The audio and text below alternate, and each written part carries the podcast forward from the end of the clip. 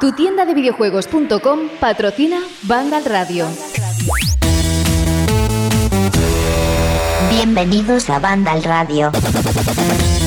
Qué bueno tener un patrocinador como tu tienda de videojuegos.com porque te haces una idea en la cabeza de todos los juegos que van a venir y dices, pues vamos a ver cómo lo tienen allí en su página web. Y es que, mira, hoy me ha dado por entrar directamente pensando en ellos y en todas las acciones que vamos a hacer en esta temporada número 8. ¿Qué tal? ¿Cómo estáis? Saludos de José de la Fuente. No sé si notáis la alegría en mi voz, tampoco quiero chillar mucho y a ver si alguno todavía sigue pensando que estoy más para allá que para acá. Tampoco tendría sería mucho de, la verdad, pero eh, no vamos a demostrarlo.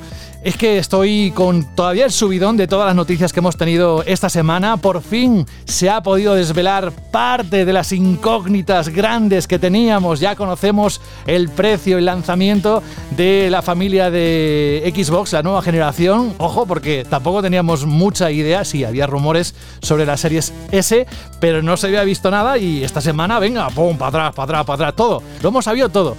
A ver si no tarda mucho PlayStation, no lo sé. Hoy además, os voy a decir una cosa, estamos en el programa número 4 y es un programa muy especial porque hay, iba a decir un invitado, pero no es cierto. Hay un miembro de Banda del Radio que nos ha acompañado durante varias temporadas y ha vuelto. Y además ha vuelto back for good. Iba a decir Sara Brondo, hola, muy buenas. Hola, ¿qué tal? Iba a decir como los Take That. ¿Te acuerdas aquel disco recopilatorio que se llamaba eh, Back for Good? Pues me he dicho, mm, seguro que Sara sabe la referencia. Bueno, no es Sara, pero ya aprovecho para saludar a Sara. ¿Cómo estás? Pues bien, aquí nada, bandeando la situación como todos, un poquillo. Mira que te vendes cara, ¿eh? Porque llevamos cuatro programas y no te hemos escuchado la voz hasta hoy. Alguien me preguntaba el otro día, ¿pero Sara sigue con vosotros? Digo, por supuesto. Vaya, Oye, pasa? Y lo, y lo que has echado de menos, ¿eh? Es que estás muy ocupada. Es que ¿cuántas entrevistas has, has editado o hayas publicado? 42. ¿Y cuántas te quedan en la lista? Unas cuantas. por lo menos en la lista ahora mismo creo que tenemos otros 40, ¿eh? O sea pues que fíjate. hay mucha gente, sí. Oye, Sara, felicidades de verdad, de corazón, por las entrevistas tan buenas que haces. Sé que estás acostumbrada a escucharlo, pero es que da gusto leer cada renglón. En cualquier entrevista, en cualquier invitado, aunque no te llame inicialmente mucho la atención, pero oye, que chapó por todo lo que hemos podido escuchar todos estos, escuchar, leer todos estos días. Oye, voy a estrenar una sintonía a ver si os gusta, básicamente porque nos acompañará durante mucho tiempo. Y Sara, bienvenida. Yo antes eh, me refería a un miembro que le conocéis, se llama Alfonso Arribas, y mucha gente también preguntaba por él, ¿dónde está Alfonso? ¿Dónde está Alfonso? Pues está aquí con nosotros, ha vuelto, ¿cómo estás? Muy buenas, ¿cuánto tiempo? La verdad que ya se, se os echaba de menos y bueno, qué mejor momento que este para volver con NBA, pero vamos, que vuelvo para quedarme como en la Navidad. ¿Eh? Y ya uno no se va. Que no es temporal, no es aquello de, ay, mira, me dejo caer. No, no, no, no, no. Siempre que pueda estará con nosotros y eso lo vamos a agradecer. Y además hoy, si pensamos en Alfonso, hombre, ahí hay títulos que van eh, como pegados a ti, pero hay uno especialmente, el del NBA 2K, que yo recuerdo las últimas temporadas, claro, de escucharte y, las reflexiones y demás. Hoy vuelves, además te estrenas con la nueva edición. Bueno, cuéntanos un poquito cómo estás, si sigues jugando, supongo que sí, si sigues jugón, jugón o estás aquello de dedicando el tiempo que puedes. Pues sí, la verdad que he jugado bastante durante todo este tiempo que he estado fuera. Y ya te digo, pues estoy fuera de la industria, estoy haciendo otras cosillas, pero bueno, ya tenía ganas de volver. La, la llegada de la nueva generación también me ha, me ha levantado el picorcito. y ahora que me puedo organizar un poquito mejor, pues la verdad es que tenía muchas ganas de, pues de estar aquí en Vandal Radio, de volver a Vandal, de hacer mis cosas. Así que nada, muy contento, la verdad. Muy, muy contento.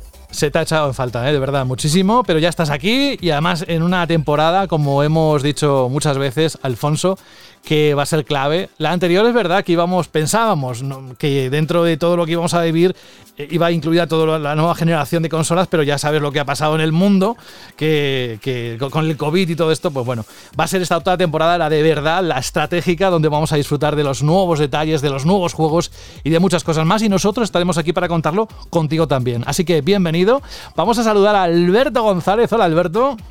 Hola José, ¿qué tal? ¿Qué sintonía tenemos para la sección, eh? Bueno, bueno, bueno, bueno. La sorpresa que me diste y la sorpresa que van a tener aquí los oyentes en este programa. Pero no vamos a decir nada, porque si alguien lo quiere escuchar, será dentro de unos cuantos minutos. Hay mucho que contar.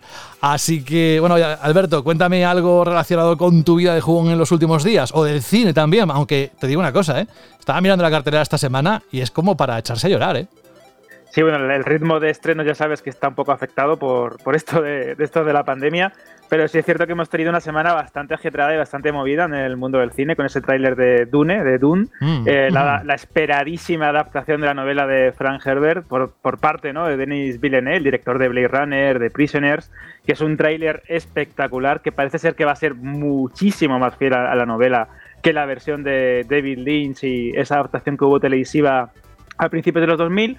Y bueno, la verdad es que está bastante movido el, el cine porque también hemos sabido hoy que Tenet no está del todo bien a nivel de taquilla y Warner se estaba planteando retrasar o explorar otras vías a la hora de estrenar películas como Wonder Woman 1984 Buah. y la propia Dune. Así que vamos a ver cómo, cómo se desarrollan estos meses. Venga, venga. Pues nada, que lo tienen fácil el cine, que pongan colecciones de películas, todas las de Alien, por ejemplo. Yo iría, ¿eh? O cosas así. No sé, ya, ya iremos viendo. Bienvenido, Alberto. Tengo también conectado a Fran Gematas. Hola, Fran. Muy buenas. ¿Cómo estás? Pues muy bien, vengo justo ahora de seguir dándole a los Avengers y no sé, bastante bien, la verdad, no me puedo quejar. Oye, Y además esta semanita ha habido bastantes cositas de las que hablar que ya se echaba en falta un poco de movimiento. No, no, si movimiento tienes todo lo que quieras y algo más. Oye, ¿sigues cuidando tu, tu isla y todo lo que tenías ahí construido en estos últimos meses, sobre todo en la pandemia, o ya lo has dejado? Pues mira, me planteo volver todos los fines de semana, en plan de tengo, ahora un fin de semana tengo más ratito y tal, y al final siempre pasan cosas y como tengo esta querencia de querer estar al día de todo lo que va saliendo de los jueguicos, pues me es complicado tener un juego así en el que hay que estar constantemente volviendo. Pero quiero volver, quiero volver. Bueno, ya nos contarás la vuelta si se produce. Bienvenido, Fran. Y Jorge Cano, vaya semanita y además mm, calentito, calentito lo de Ubisoft, ¿eh? Ha sido una semana de muchas emociones. De- Yo el viernes pasado estuve a punto de dejar el mundo de los videojuegos para siempre. Esto hay testigos, están ahí. Fran que lo sabe. Sí, sí, es cierto, es cierto. O sea, eh, me, me acabé la campaña del Avengers y estaba tan enfadado con el mundo de los videojuegos que digo, dejo esto, esto no, no, no le veo sentido a seguir jugando, no le veo sentido a nada y digo, adiós, tiro la toalla. Pero bueno, me, me he ido recuperando con el paso de espera, los días. ¿ese sentimiento te lo provocó el juego? Sí, sí, totalmente el juego. Sí, Buah. sí. O sea, es un juego que, más allá de que te parezca bueno o malo, a mí es que me enfada. Me, me enfada porque ejemplifica todo lo que está mal en el mundo de los videojuegos actualmente. Que es un juego como este que está más preocupado de ser un modelo de negocio que ser un buen juego. Y coger algo tan bonito como Los Vengadores y hacer esta castaña de juego. En serio, me, me enfadó mucho, ¿eh? y, y yo entiendo que, que haya gente que le pueda gustar, ¿eh? Porque tiene una buena base jugable, un buen sistema de combate, gráficamente está bien. O sea, no, es un, no digo que sea un mal juego, pero a mí me puso de mala leche. por eso digo, por porque ves que quieren hacer por un lado una historia bien hecha, no sé qué, momentos espectaculares, y por otro lado quieren hacer un Destiny y quieren juntar las dos cosas y las dos cosas no encajan. Y lo que acaban generando es un churro un poco raro que no sabe muy bien lo que quiere ser, que no hace nada demasiado bien. No sé, es que me enfadé, ya te digo, me, me enfadé de estas cosas que. Hay juegos que. Mira, esto, Alberto, pregunta. Posible pregunta a Shirley. Juegos que te ponen que te de culo. enfaden, que- que te Juegos que sí, sí, que te ponen de culo. Que incluso puede ser incluso de manera irracional. ¿Sabes? Yo puedo decir, este juego. Joder, admito que este juego no está demasiado malo, no es una basura, pero por lo que sea se te cruza y te pone de mala. A mí me pasó el año pasado con el, con el Star Wars, el Jedi Fallen Order, que me parece un juego pésimo, a pesar de que a todo el mundo le gustó mucho a la gente, ¿eh? ojo. Pero a mí se me cruzó, me pareció malísimo. Y me ha pasado esto con Avengers, que me ha puesto muy, muy, muy. O sea, me acabé cabreadísimo, acabé como diciendo. Porque además le escribí un mensaje a Carlos, oye Carlos, ¿cuánto me queda? Y me dice, ah, no te queda mucho, te quedan tres o cuatro horas. Y digo, bueno, pues para tres o cuatro horas que me quedan, venga, ya me lo acabo, ¿no? Hago el esfuerzo. Y fueron como un infierno. O sea, en serio, acabé como muy triste. Pero bueno, ya pasó todo. Ya empezó la semana con todo esto de los anuncios de Xbox, las nuevas consolas. Estoy súper ilusionado, ahora os contaré. Pero vamos, he pasado de va, ¿para qué me voy a comprar la Series X? Sí. Ah, me la voy a comprar el primer día. Comparto Como un campeón. eso. Porque ya estoy viendo ahí todo, tal, los juegos que va a tener, no sé qué, la potencia. Buah, y estoy como a tope y al final voy a caer, como, como no, ¿no? ¿Para qué, ¿Para qué me intente engañar? Pero eso, que ya estoy mejor. Pero que quería dejar esa perla de que el Avengers me ha enfadado mucho y bueno, que, que cada uno tendrá sus juegos que le enfadan por, por X motivos. Hmm. Bueno, interesante todo lo que has contado. Yo digo que también estoy como tú, pero no porque no fuera a comprarme la consola desde el primer día, que sabéis que lo iba a hacer, sino porque me ha gustado algunas cosas que he visto, pero luego como vamos a entrar... Ah, antes de seguir, antes de empezar con las noticias, así un poco a modo de recordatorio, sabéis que ahora mismo nuestra producción en el programa es, es bueno, la que escucháis con música, jingles, va a haber un poco de todo, las secciones habituales además crecerán porque habrá sonidos, etcétera, y me dice Sara, oye, que no me has dejado contestarte, digo, pues puede ser, porque Sara, estoy a mil cosas ahora mismo, tengo la mesa llena de colores, así que perdonadme si veis que algunas cosas no, no estoy al 100% atento, ya cuando me acostumbre totalmente a la mesa, pues ya, ¿eh, Sara? No me taches sí, sí, en la lista y esas cosas, ¿vale? No, no, eres, siempre has sido un hombre orquesta, eres un hombre con orquesta y producción. Madre mía. Bueno, oye, gracias, un besito. De verdad que estoy muy contento que estés aquí y todos. Así que vamos a- al lío con las noticias que hemos ido viendo esta semana. Vandal Radio.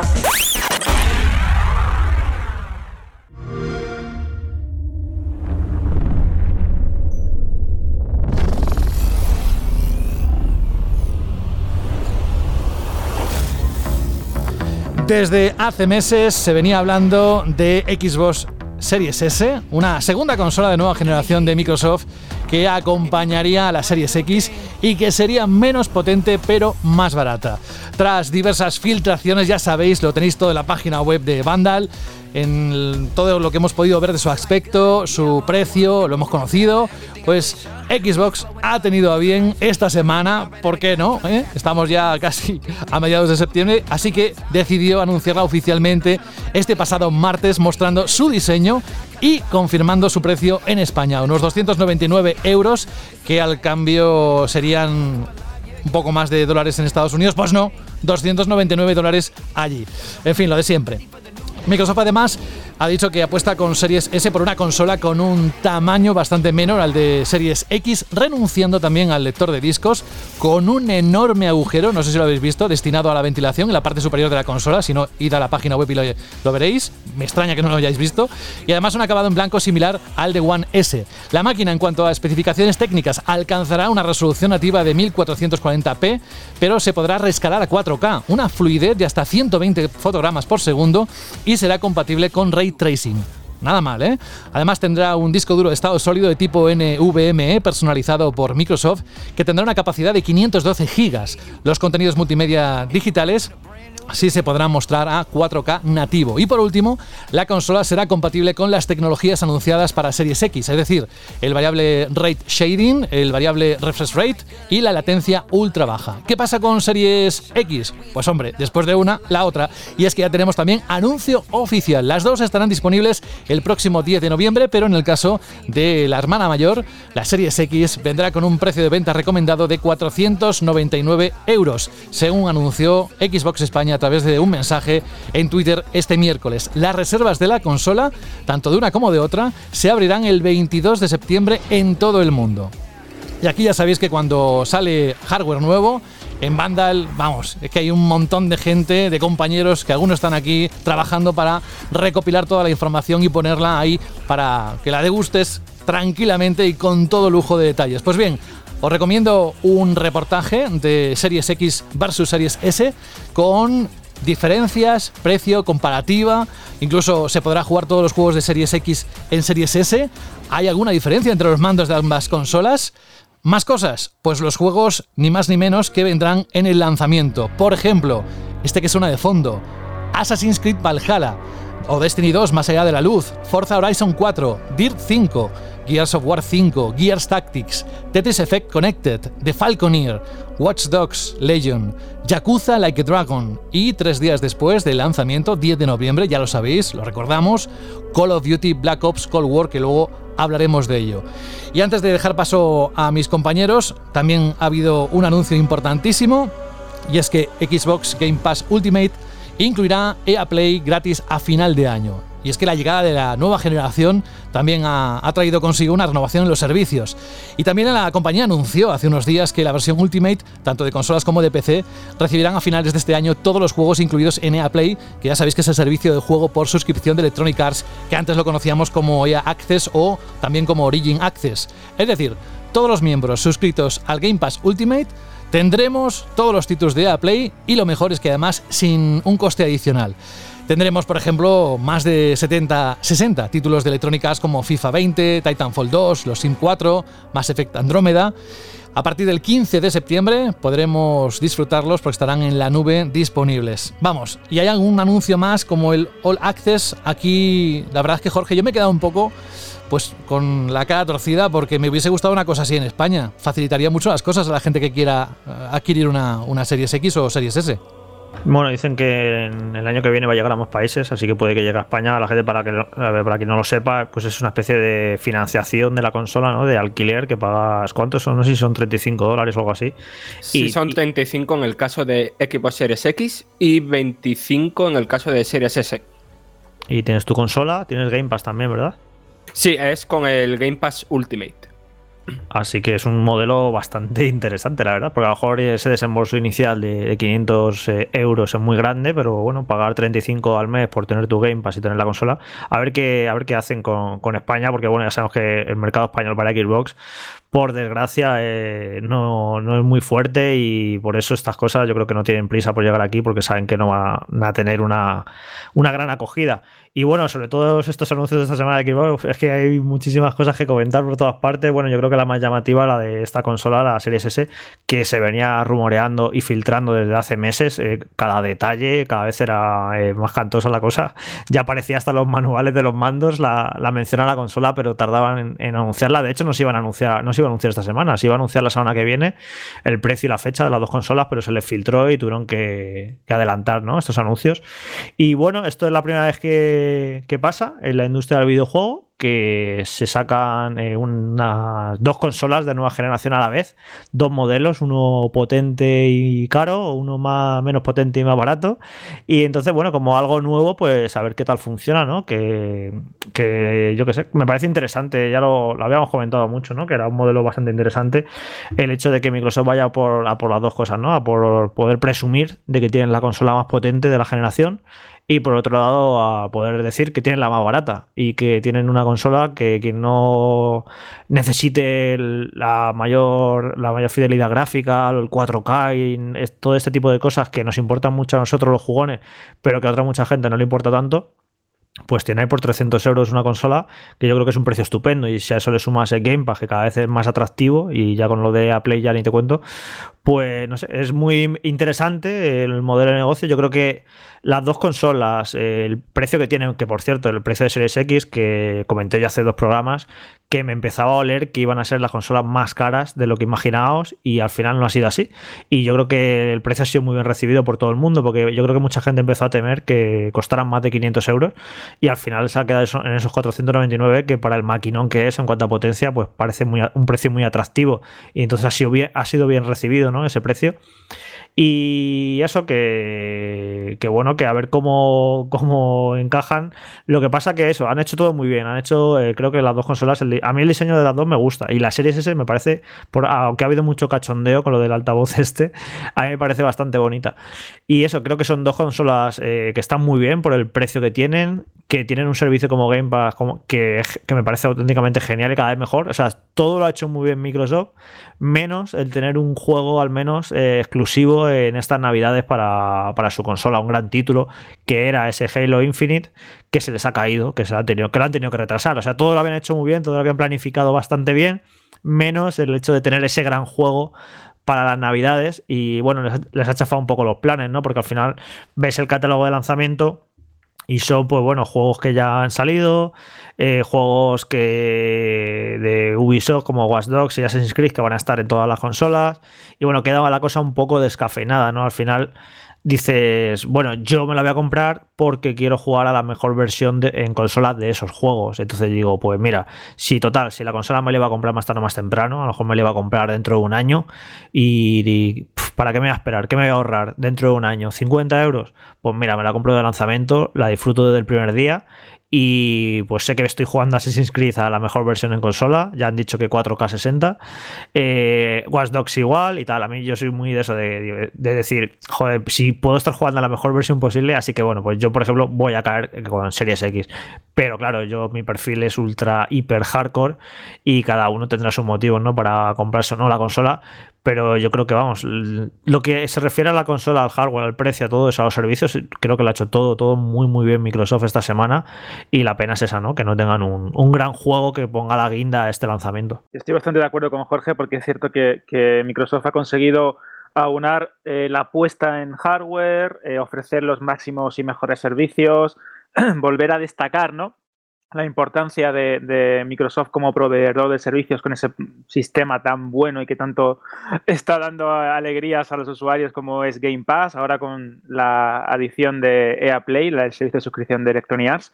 Y también tiene que decir que pese a los memes, los cachondeos que ha habido con, con la Series S y un montón de bromas que hemos visto en redes sociales, me parece que tiene un diseño bastante bonito que me recuerda mucho a Dieter Rams, que es un diseñador industrial alemán muy importante, que seguro que conocéis, porque gran parte de los productos de, Apple, como el iPod, etcétera, etcétera, estaban basados en, su forma de concebir lo que sería un, objeto de, uso cotidiano, ¿no?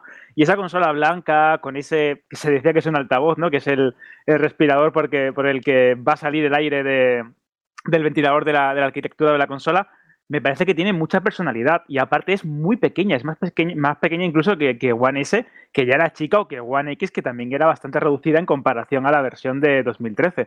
Sí, creo que tienen, tienen bastante estética, ¿no? Pero también quería eh, dejar caer que más allá de lo interesante que pueda parecer la estrategia de, Microsoft con dos consolas, una más potente y otra menos enfocada al, a lo digital, que no tiene lector de discos, y otra más eh, pues, al jugador tradicional, con una arquitectura mucho más superior en términos de CPU, GPU, memoria RAM, etcétera, etcétera, incluso capacidad de disco duro, cosa que también creo que es controvertida en el modelo más básico de la consola.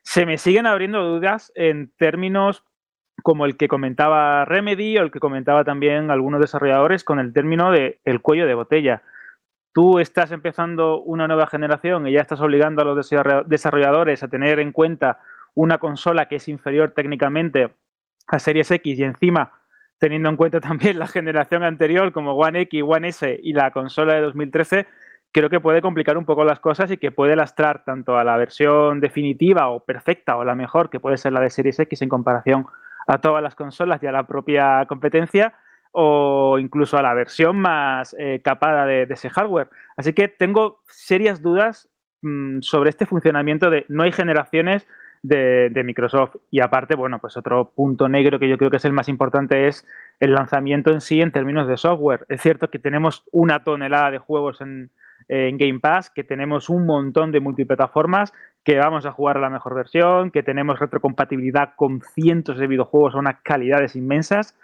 pero falta ese gran exclusivo, ese baluarte, como iba a ser Halo Infinite, o falta algo que motive al verdadero jugador o seguidor de la marca, si lo queremos llamar así, a eh, justificar en cierta medida también la compra. Así que, no sé, creo que hay luces y sombras ¿no? en, este, en este lanzamiento, en este futuro estreno de la, de la consola y a ver cómo, cómo solventa Microsoft esta, esta, papeleta y sobre todo estos tres primeros meses o cuatro primeros meses de la consola que suelen ser también fundamentales a la hora de las ventas. Yo, Alberto, esto que has comentado de que algún desarrollador pues ha dicho que se mantiene un poco escéptico, ¿no? Esto de que haya dos modelos.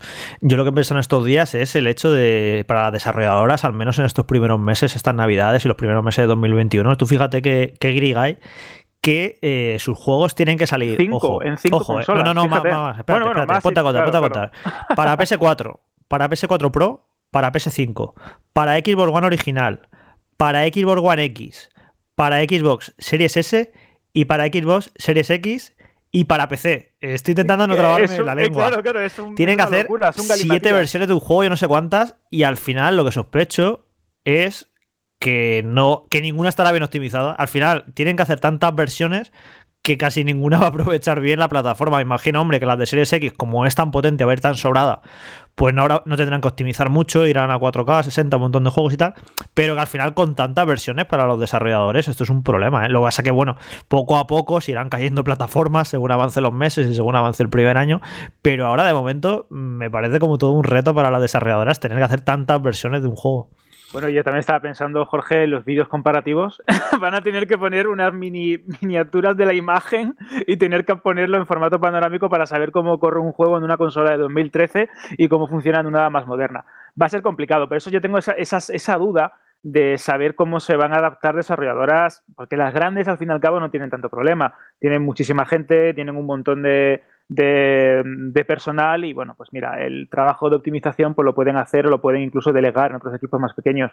Pero desarrolladores que van a tener que apostar por una plataforma u otra, ver cómo funciona también el tema eh, de un juego a una resolución concreta y otro juego a otra resolución, el tema del rendimiento, va a ser bastante complejo y si ya es complejo para un desarrollador, creo que también mm, se puede generar un poco de confusión en el propio consumidor.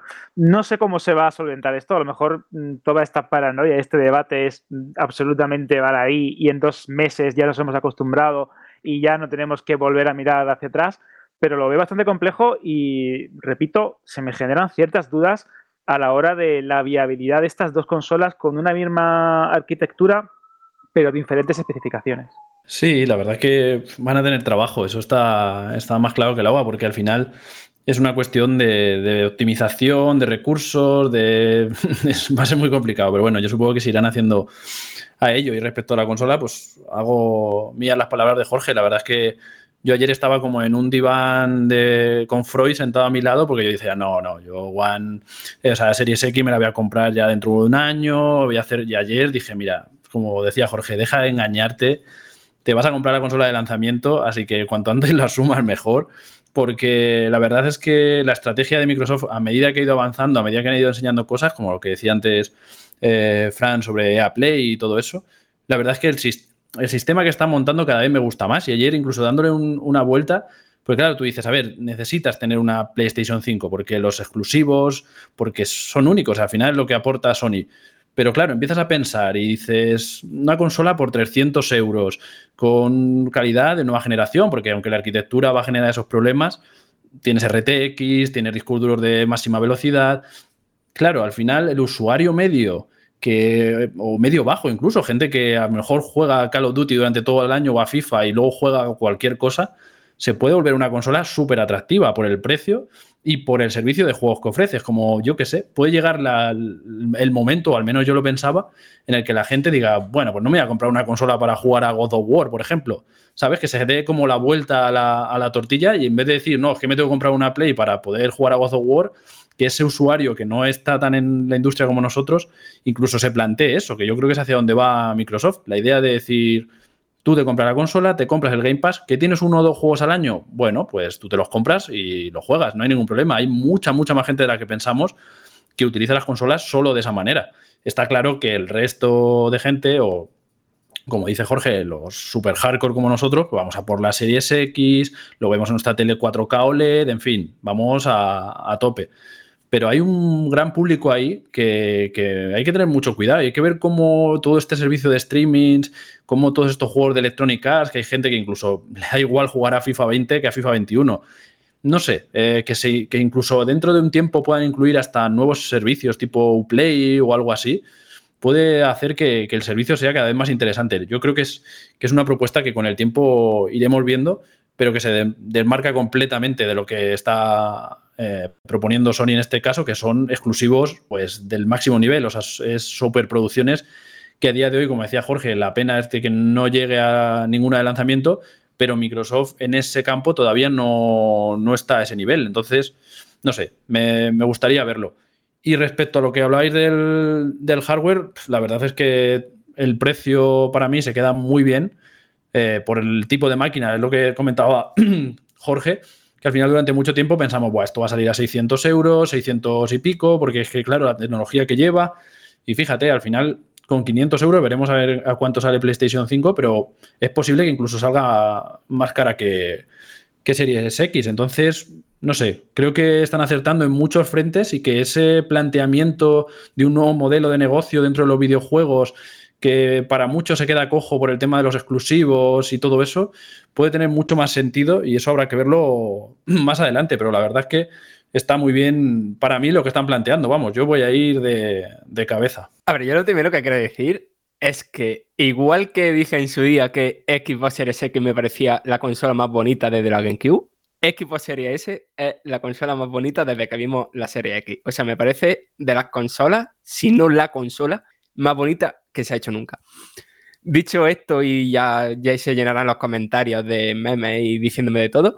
O sea, evidentemente yo me pillaré una Series X porque lo necesito para mi trabajo, ¿no? O sea, para el tema de hacer captura de pantalla, de jugar a los juegos en su mejor versión y poder juzgarlos en su mejor versión. Pero yo, sinceramente, si yo no me dedicara a esto, y no, y yo también soy una persona que mientras el juego funcione bien, tampoco me importa muchísimo el 8K y todo esto, ¿vale? Quizás soy de aquí de mis compañeros, pues quizás el que menos se preocupa de esas cositas. Yo es que si no me dedicara a esto, tiraría de calle por, por unas series, por una serie S, porque al fin y al cabo mm, es una consola de nueva generación que te cuesta menos que una Nintendo Switch, que te cuesta lo que ahora mismo cuesta un equipo One S o una PlayStation 4 estándar, y que promete tener todo el catálogo entero y más allá de lo que han dicho eh, Remedy, creo que la otra habían sido Infinity War, que me corrija alguien si me equivoco, lo que ha asegurado Microsoft es que al compartir la misma arquitectura, al tener el mismo procesador y la diferencia estar en lo que es la GPU, en principio, eh, yo tampoco soy un experto en esto, de cómo se funcionan los componentes internos de un ordenador, o sea, o de una consola, pero en principio siendo menor la tarjeta gráfica, eh, cualquier juego que salga en Series X se debería poder adaptar bajando resolución y bajando efectos como sombras, reflejos y ese tipo de cosas, igual que se hace en los ordenadores con tarjetas gráficas que son peores que, que las de gama alta. Y no sé, a mí entrar a la nueva generación por 300 euros, a mí me parece increíble. Dicho eso, el precio de la Series X me parece, es como por una parte lo esperado, pero por otra parte no estaba seguro del todo que fuera a ser ese precio. Así que como que bastante contento, ¿no? Porque siempre estaban ahí esos rumores de 600 euros, tal, y que iba a ser muy caro. Y lo que llevo diciendo desde que entré este programa, lo más importante en el videojuego para Microsoft y para todas las compañías de aquí a un futuro van a ser los servicios. Y lo de Play, lo de la extensión de All Access a otros países y probablemente el año que viene aún más y tal, me parece una jugada ganadora, una cosa que mm, a lo mejor hoy parece importante, pero no tanto como lo será realmente. Y después Alberto ha dicho una cosita que es la confusión por parte del consumidor. Y yo creo que ahí sí tiene un problema Microsoft, porque esa gente de la que hablaba antes Alfonso, de esta gente que solo juega al FIFA, al Call of Duty, que probablemente no entre a Vandal o probablemente ni conozca lo que es Vandal, pues quizás sí tiene un problema para identificar cuál es la Xbox de siguiente generación. Y yo creo que la única solución que haya eso es, antes de que salgan nuevas consolas, retirar del mercado One S y One X. La One X ya la han retirado, eh, o sea que. Cierto, es verdad. Mm. Bueno, yo creo que habéis resumido bastante todo lo que, lo que se refiere a estas consolas. Y además, eh, creo que esta situación de que salgan Xbox Series X y Xbox Series S, por otro lado, resume lo que llevamos hablando las últimas cuatro o cinco temporadas de la radio. Eh, si os acordáis, hablábamos de que si esta siguiente generación tendría o no tendría un lector o ya se pasaría al formato totalmente digital. Jorge, tú yo recuerdo un programa en el que tú hablaste hace, yo qué sé, quizá cuando salió PlayStation 4 Pro Em, que decías que parecía que se iban a difuminar un poco las generaciones o que siempre se iban a plantear que saliera una consola y después, poco después, otra un poco superior. Bueno, tampoco después que salen juntas en este caso. Es decir, sí que se recoge todas esas tendencias que llevamos años viendo que se van a, a producir. Y esto a mí me plantea, por un lado, sentimientos buenos, emociones buenas, y por otro lado, emociones un poquito que me preocupan algo, por así decirlo. Por un lado está bien porque, como bien decía ahora mismo Fran, se contempla todo tipo de jugadores, es decir, al sacar estos dos modelos tan diferentes, porque son muy parecidos, pero en realidad el concepto de la consola es lo que es muy diferente, eh, por un lado, cubres al jugador que realmente lo que juega es dos, tres juegos al año de sus series favoritas, lo típico, lo que decimos siempre, FIFA, Call of Duty o, algún otro shooter, y, y ese jugador simplemente con tener una Xbox Series S ya le es suficiente y sobre todo con el Game Pass puede cubrir cualquiera otros espacios que tenga el resto del año. Y eso me parece que está genial. Y al jugador que sea más exigente o que quiera estar más al día o que quiera jugar a más cosas, sí que tiene la Series X para jugar también pues eso, a más capacidad, eh, un juego más bonitos y tal.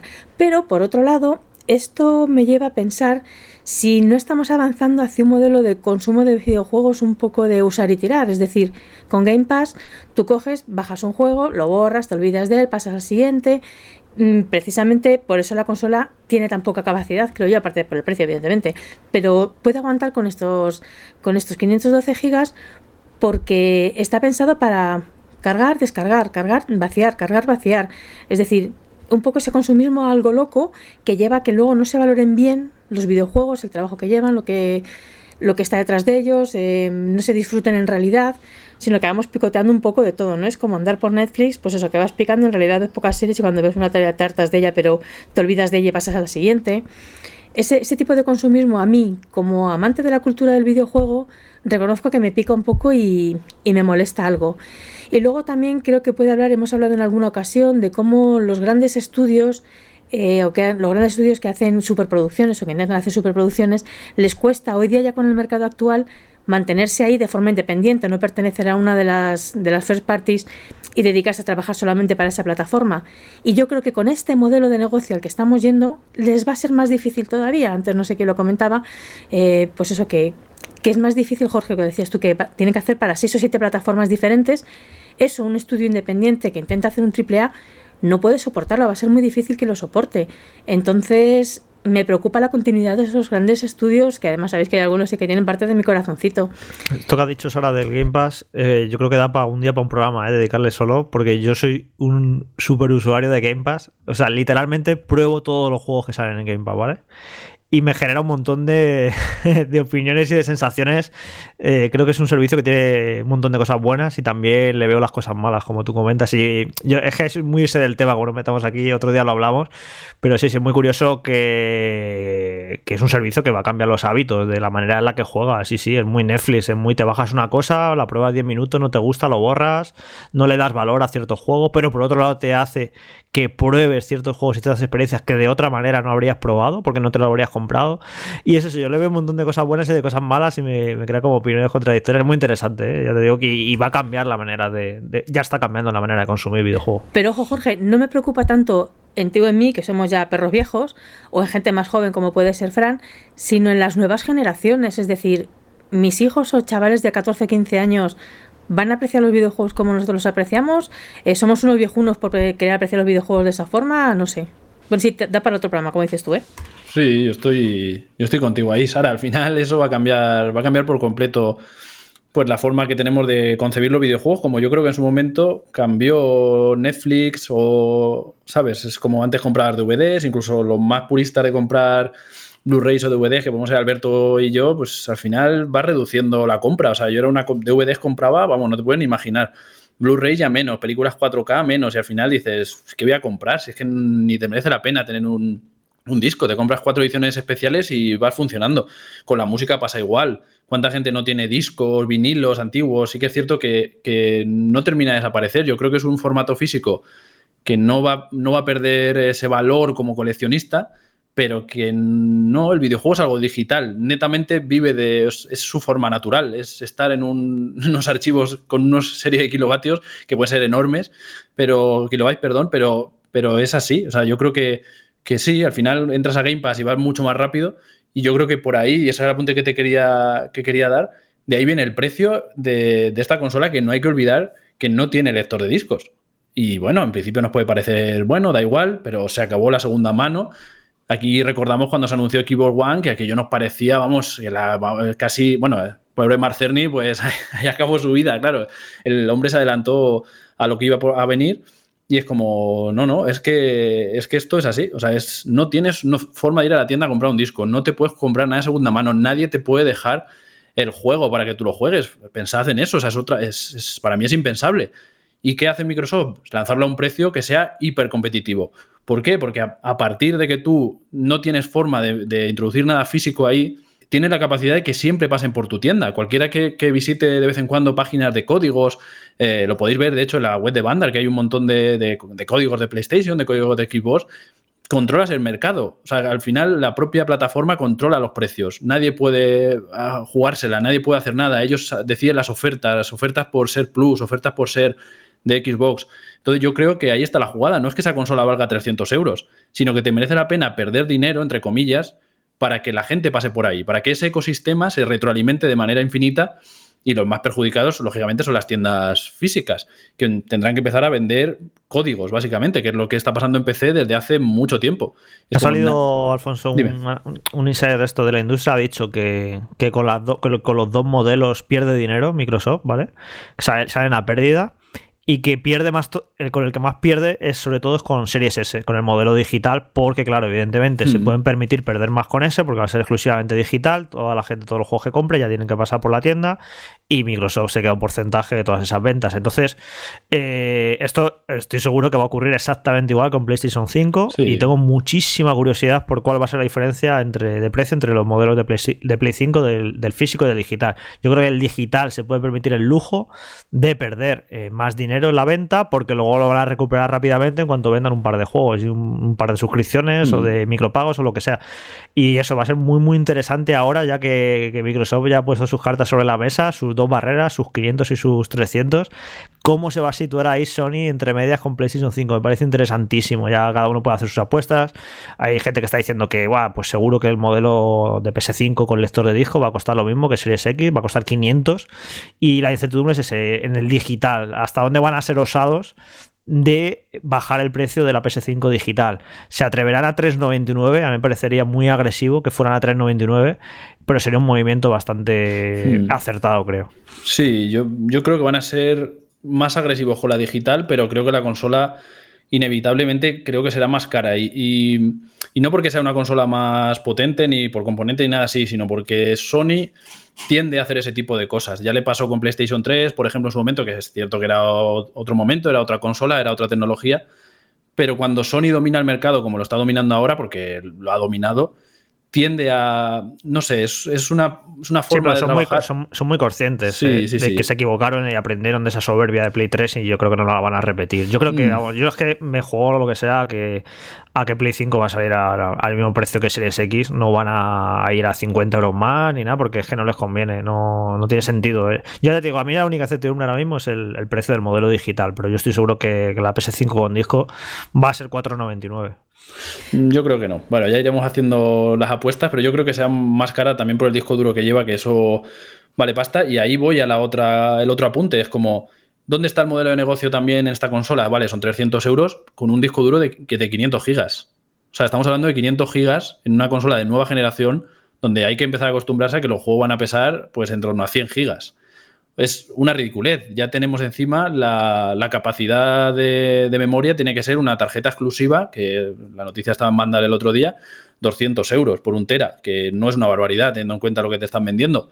Pero ese es el otro truco, es como, vale, tienes todo digital, no tienes un disco que te dé soporte, aunque hoy en día ya sabemos cómo funciona esto, que pones el disco y tienes que bajarte 35 gigas de actualización, pero ahí está otra vez la jugada. Es como, ¿dónde voy a sacar más dinero? Pues si alguien quiere, quiere tener más almacenamiento, pues tendrá una tarjeta de un tera por 200 euros. O bueno, es un rumor de precio, creo, pero andará por ahí, aunque sean 150 o, o 200. Y es como, bueno, van a encontrar formas de hacer ese nuevo modelo de negocio, de rentabilizarlo, de que la consola, como ya hacía eh, las compañías telefónicas con los, con los móviles, o perdón, sí, las compañías con los móviles con memoria muy pequeña para que por 100 euros más tú tienes un iPhone de 16 gigas hace unos años y pues, si por, por 100 euros tengo el de 64, pues me compro el de 64. Claro, ahí está el truco. Es como, no, llévate si quieres este, pero ellos saben que, están sobre, está sobrepagando ese almacenamiento. Entonces, bueno, creo que hay como muchas estrategias ahí que puede llevar Xbox, pero que, eso, como decía Jorge, que salen a, a, perder más dinero con One S, está claro, o sea, o sea, con Series S pero lo van a ganar muy rápido. O sea, lo van a ganar muy rápido porque vas a tener que pasar siempre por ahí. Pero bueno, veremos. El, sin dudas ahora los, los tiempos cambian y, y van muy rápido. Yo lo de almacenamiento va a depender del tipo de usuario que seas. ¿eh? Yo, por ejemplo, con 500 no tengo ningún problema porque yo juego los juegos de uno en uno, en orden, y los borro y pasa otra cosa. Pero, por ejemplo, si tienes almacenado en el disco duro, pues el Call of Duty Warzone, el Fortnite, el Apex Legends, que le pasa a mi sobrino, que lo tiene petado con tres o cuatro free to play. Así que lo que dice Sara, ¿no? Si eres un usuario muy de Game Pass, de picoteo, de me bajo un juego, lo juego un poco, lo borro, me bajo otro, subiendo, bajando, pim, pam, pues a lo mejor esos 500 no se te quedan. Eso ya cada, bueno, que cada usuario tendrá que valorar, ¿no? Cuando dé el salto a la siguiente generación, pues si está viendo que los 500 gigas se le van a quedar muy, muy pequeños y va, y va a pasar unos apuros enormes, pues mira, pues que se pase, que se vaya directamente a por Series X, porque esos 200 euros de diferencia son los 200 que te va a costar la tarjeta de, de ampliación de memoria, ¿no? Así que no te merece la pena. No sé, es curioso que al final cada uno va a tener unos motivos y son muy, muy personales para comprarse un modelo u otro. Y no son muchas veces objetivos ni racionales, ¿eh? no son, pues esta tiene mejor precio y bueno, como yo voy a jugar a 1080, no necesito 4K, me vale este modelo de la serie S de 299, o yo quiero la más potente, pues me compro ese. La, la gente no compra consolas por esos motivos tan, tan racionales. ¿eh? La gente las compra, se compra la Play 5 porque la tienen sus colegas, o porque se puede cambiar juegos con su primo o porque evidentemente eh, se ha comprado todas las consolas de PlayStation, desde la primera hasta la última, con todas ha quedado súper satisfecho. ¿Y para qué vas a cambiar si algo te ha ido bien siempre? ¿Sabes? Eh, me, me, compré la 1, la 2, la 3, la 4, acabé siempre muy contento. Y ahora no, ahora no me voy a comprar la Play 5, me voy a comprar la Xbox esta por probar. Eso no lo hace la gente. La gente si está contenta se va a seguir comprando PlayStation. Así que al final los motivos esos de compra, pues bueno, pueden ser Microsoft puede ofrecer Game Pass, un catálogo increíble, los mejores precios, la mejor potencia, pero al final los motivos de compra son tan variados y muchas veces tan poco racionales, o, o, bueno, eh, son muy racionales para la persona que, que los ejerce, ¿no? Si eh, alguien me puede decir, es que no veo un mayor motivo que, que mis amigos tengan la misma consola que yo, pues es que es un motivo muy lógico, ¿no? ¿Con quién vas a jugar por internet en multijugador? Pues con tus amigos. Y si tus amigos se compran tal consola, pues tú te vas a comprar esa. Así que al final es que hay 58 mil millones de motivos cada, y cada uno son muy personales por los que te compras una u otra consola. Yo solo quería apuntar que, aunque esto parece que ha quedado un poco en el olvido, pero recordad que cuando se empezó a hablar del tema de los SSD en consola, se dijo bastante el tema de que los juegos iban a ocupar menos, que parecería ilógico, ¿no? Porque en, en, principio, en plan de los assets tienen que ser de más calidad y por tanto ocupar más. Pero realmente el tema es que los juegos ahora tienen tantísimos archivos duplicados por la baja velocidad de lectura de, de los HDD, ¿no? De los discos duros tradicionales, que claro, que tienen que meter muchas cosas por, no por duplicado, sino 10 veces para que lo encuentres rápido el disco duro. Y entonces, pues probablemente eso ya no lo veamos en los juegos que sean realmente de nueva generación. Probablemente el Assassin's Creed Valhalla ocupe en Play 5 y en Xbox Series X lo mismo que en la otra. Pero los juegos que sean puramente de nueva generación probablemente ocupen menos. No, no, no lo tengo yo claro, Fran, eso, ¿eh? O sea, al final, cuando tú te bajas, por ejemplo, me estaba bajando antes Sombras de Guerra, eh, te lo bajas en Xbox, son 70 gigas, y en PC son 120 gigas. Y te aseguro que cuando te bajas los packs de texturas de Titanfall 2, por ejemplo, que son 40 gigas, eso es pura resolución. O sea, eso es no escalar las texturas, sino que tienes texturas directamente a 4K, que es lo que ocupa, y los vídeos que se renderizan, todo eso es lo que ocupa. O sea, no van a ocupar menos, porque no suelen trabajar con ese tipo de, de arquitectura. Es una cuestión de que si quieres un pack de texturas que llegue a ese nivel, pues exactamente, tienes que tener unas texturas de más baja resolución y un pack mucho más grande. Y cuando empecé te bajas esas bestialidades, ya te digo que ocupa muchísimo. Y, el problema es que no se puede comprimir porque es la, la, imagen en sí. Claro, sí que lo podrían hacer si las empresas se preocupaban un poco de empaquetar sus juegos y, y de si tuvieran que meterlo en disquetes como hace 40 años o 30 años sería, sería así, pero, pero hoy en día no se preocupan de eso porque el almacenamiento cada vez importa menos. Otra cosa es que a lo mejor las compañías les digan, oye, empezar a cortaros un poco porque ya os digo, por ejemplo, Warzone con el Call of Duty en PC ocupa 200 gigas. Y ya te digo yo que en One, o sea que en One ocupa más o menos lo mismo, creo que eran 100 gigas solo el Warzone y en Play 4 también.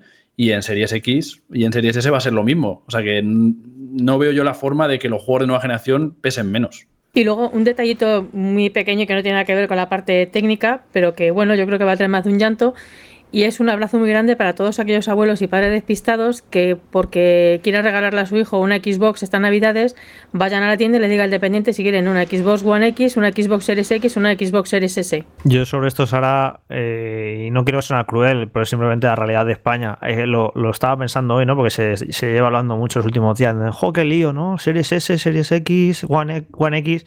Sinceramente, yo en el mundo real, o mejor dicho de otra manera, en eh, los jugadores eh, casuales o no jugadores habituales, da igual cómo le llamaran a la nueva Xbox, que ni la van a conocer ni le va a importar. Es muy crudo, pero la situación en España, yo la que conozco a mi alrededor, de amigos conocidos, es así, no, no.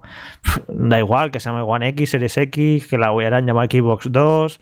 Mm, no creo que lo arreglara nada porque en España es que One, eh, Xbox es tan tristemente irrelevante que a mí me da mucha pena. Pero bueno, es lo que hay. A ver, pero es un mm, trabalengua, Jorge, reconoce que lo han puesto Sí, Así sí, para liarse. sí, sí, es un trabalenguas totalmente. Pues así lo pero- llamas, Xbox Diamante, eh, Xbox Coche y Xbox Cielo, no hay tanto lío. Lo pasa con los móviles igual, los- iPhone X, S, XS Pro, XS, Claro. XL, y es como, uf, no sé qué estoy comprando.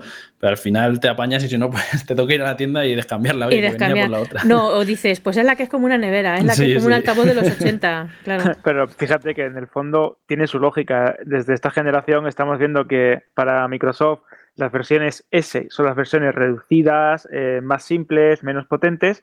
Las versiones X son las que tienen más potencia, las más completas, las más orientadas para el consumidor. Esto es un, problema de branding que es verdad que tenía eh, Microsoft a, principios de la generación porque ellos idearon la- el tema de eh, la eh, One, ¿no? Como centro multimedia, el todo en uno, que al final pues no les salió como ellos esperaban porque excesivamente, fueron excesivamente adelantados a a su tiempo y cambiaron con la versión S, con la versión X y poco a poco se han mantenido ahí. El tema de utilizar la palabra series, pues yo creo que eso es un, un tema bastante norteamericano, muy orientado al mercado anglosajón. Aquí en España suena un poco raro. Así que vamos a ver también cómo se mantienen con esto. No, al final, Pero al eh, final ya- da igual. Ya dejaron, mira, dejaron de fabricar la, la One X, le- la quieren Para liquidar. claro, claro, claro, la quieren liquidar, liquidar totalmente de las tiendas. Yo creo que en estos, en estos meses también se van a quitar la, la One S totalmente de las tiendas para que llegues a una situación que a partir de estas navidades y sobre todo primer mes de 2021, simplemente lo que haya es la Xbox, la cara y la barata. Y ya O está. la, la caja blanca ¿Ves? o la Lo caja llamas negra. así, caja blanca o caja negra. Joder, Sí, tan pero que- como es, que- imposible para- confundirse. Para el gran público creo que también es muy entendible, ¿no? Eh, va a haber eh, como las, las opciones, la Play 5, que eso es fácil, y la Xbox. Y dentro de la Xbox, la cara o la barata. Y va a ser así. No, No, no, creo mira, que- a lo mejor han puesto una en blanca y otra en negra, ¿eh? O sea, lo que ha dicho Alberto no es ningún Claro, disparate. sí, hombre, para es que claro, La blanca o la negra. Sí, sí, hubiera sido todavía más lío si las dos fueran negras o las dos fueran blancas. La verdad es que es bastante, a mí me parece muy inteligente el, el diseño que, por el que han optado por Series S, porque además me parece muy distinguible. ¿Sabes? Si no le llegan a poner el pedazo altavoz ese, sería muy parecida a la, a la One S, ¿no? Pero como le han puesto eso, me parece que es una consola que se te queda, ¿no? Que es muy llamativa el, el diseño. Y es blanca, que siempre es mejor para limpiar el polvo. Ese apunte. Me faltaba ese apunte de todo esto, como en anteriores ocasiones, que también es importante, ojo, ¿eh? Ya veis, o ya escucháis, mejor dicho. mm, Iniciamos este programa y nos hemos tirado casi una hora hablando del tema o los temas principales de esta semana que giran alrededor de los lanzamientos, de los anuncios oficiales de Xbox. Pero no se ha quedado ahí la cosa, porque también hemos disfrutado esta semana.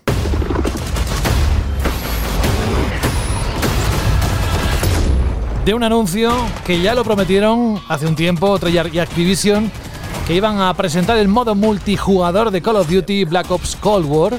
La entrega, ya sabéis, de Call of Duty para este 2020 que llegará a las tiendas de España y el resto del mundo el próximo 13 de noviembre para PC, PlayStation 4 y PlayStation 5, la One, la Series X y la Series S.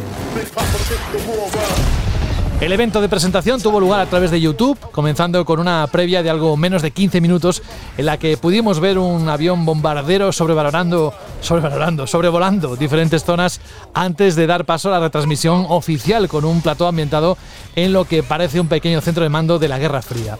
Tras esta pequeña introducción pudimos ver el primer tráiler del multijugador capturado en PlayStation 5, que lo tenéis disponible a través de la página web de Vandal en ese tráiler hemos podido ver algunas de las armas que vamos a poder utilizar, así como la localización de ciertos mapas ambientados, sin ir más lejos, en Miami o en un barco en el Atlántico Norte, así como en otras localizaciones alrededor de todo el mundo. En total en el evento se nos han presentado cinco mapas diferentes que son los siguientes: Encrucijada, Marina, Moscú, Miami y Satélite. Centrándonos en lo que son los modos de multijugador, Activision nos ofrecerá algunos clásicos como combate por equipos, dominación, buscar y destruir, baja confirmada y el retorno del modo control de Call of Duty Black Ops 4 todos ellos con diferentes ajustes para mejorarlos con respecto a anteriores entregas. Si queréis saber más, como por ejemplo el VIP Score o armas combinadas y Fire Team, que son los nuevos modos de juego, si queréis saber más sobre el nuevo motor de sonido para las armas y muchos cambios en las rachas de puntos, con ese movimiento más pulido, con ray tracing y Nvidia DLSS en PC, o atención con crossplay total, es decir, podremos jugar con otros amigos sin importar la plataforma desde la que jueguen. Todo eso en el reportaje de Vandal. Así que yo os recomiendo que vayáis ahora para saber todo sobre este multijugador.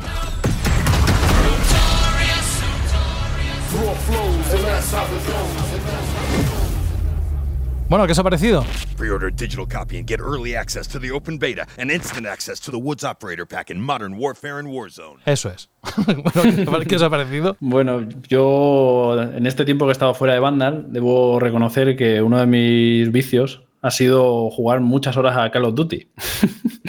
¿Quién lo iba a decir? Pero puedo tener, soy, el, soy lo que José a Destiny 2, pues yo a Call of Duty ahora mismo. No sé si tanto, pero casi 200 y pico, 300 horas y que juega, en fin, da igual. No hablemos de, la vergüenza de cada uno. Pero centrándonos en lo que se vio ayer, la verdad que muy, muy contento con lo que, con lo que se enseñó.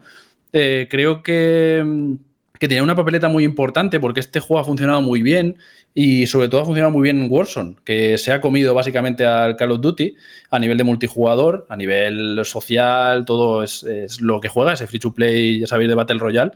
Y en este, aunque no se ha enseñado todavía, ya, sabemos que va a estar.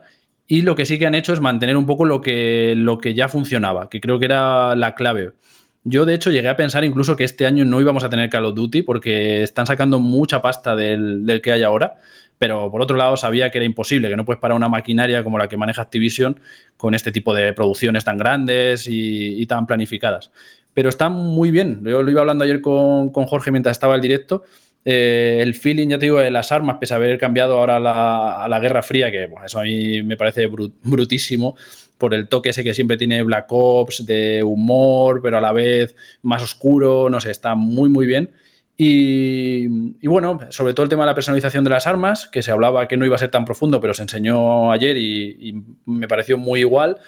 Luego todo el tema de rachas de, bajas, de de armamento, aunque hay muchos cambios, el típico radio control y todo eso, pues se mantiene muy parecido. O sea que yo creo que la gente que, que está tan contenta con, con, Modern Warfare puede estar tranquila. Y luego sí que es cierto que ha habido un modo en Call of Duty que no ha funcionado muy bien, que es guerra terrestre, una especie de Battlefield adaptado a Call of Duty, y lo han cambiado por ese Fire Team, creo que se llama, Fire Team, que son 40 jugadores, ya lo vimos ayer, con vehículos de agua, de, de aire y de tierra, y veremos cómo termina de funcionar. Eh, era un mapa más grande, veremos cómo funciona esa dinámica. Ya digo que no termina de encajar bien en la, en la saga Call of Duty, sigue habiendo 6 contra 6, 12 contra 12. Y en esos, con cinco banderas, incluso en algunos mapas, eh, habrá que esperar. Pero bueno, eso es, ya digo, creo que es una de las partes que ellos siguen trabajando en intentar dar con un buen feeling jugable eh, en Call of Duty a nivel de más jugadores. Luego también, ya para acabar, se enseñó un pelín de los zombies, por lo menos nos aseguraron que iban a estar, aunque ya sabemos que es seña de identidad de, Black Ops. Pero bueno, se siguieron viendo, se vieron ahí un poquito muy oscuros, eh, en el sentido de más terror, como se estaba haciendo hasta ahora. Así que nada, ya digo, falta por ver y por probarlo, que va a haber una beta creo el 8 de octubre, primero en PlayStation 4, luego saldrá en, en PC también y en Xbox. Y bueno, pues deseando, la verdad, muy, muy buena pinta. El mundo se desmoronó y nos arrebataron nuestro poder divino. También los dioses necesitan héroes.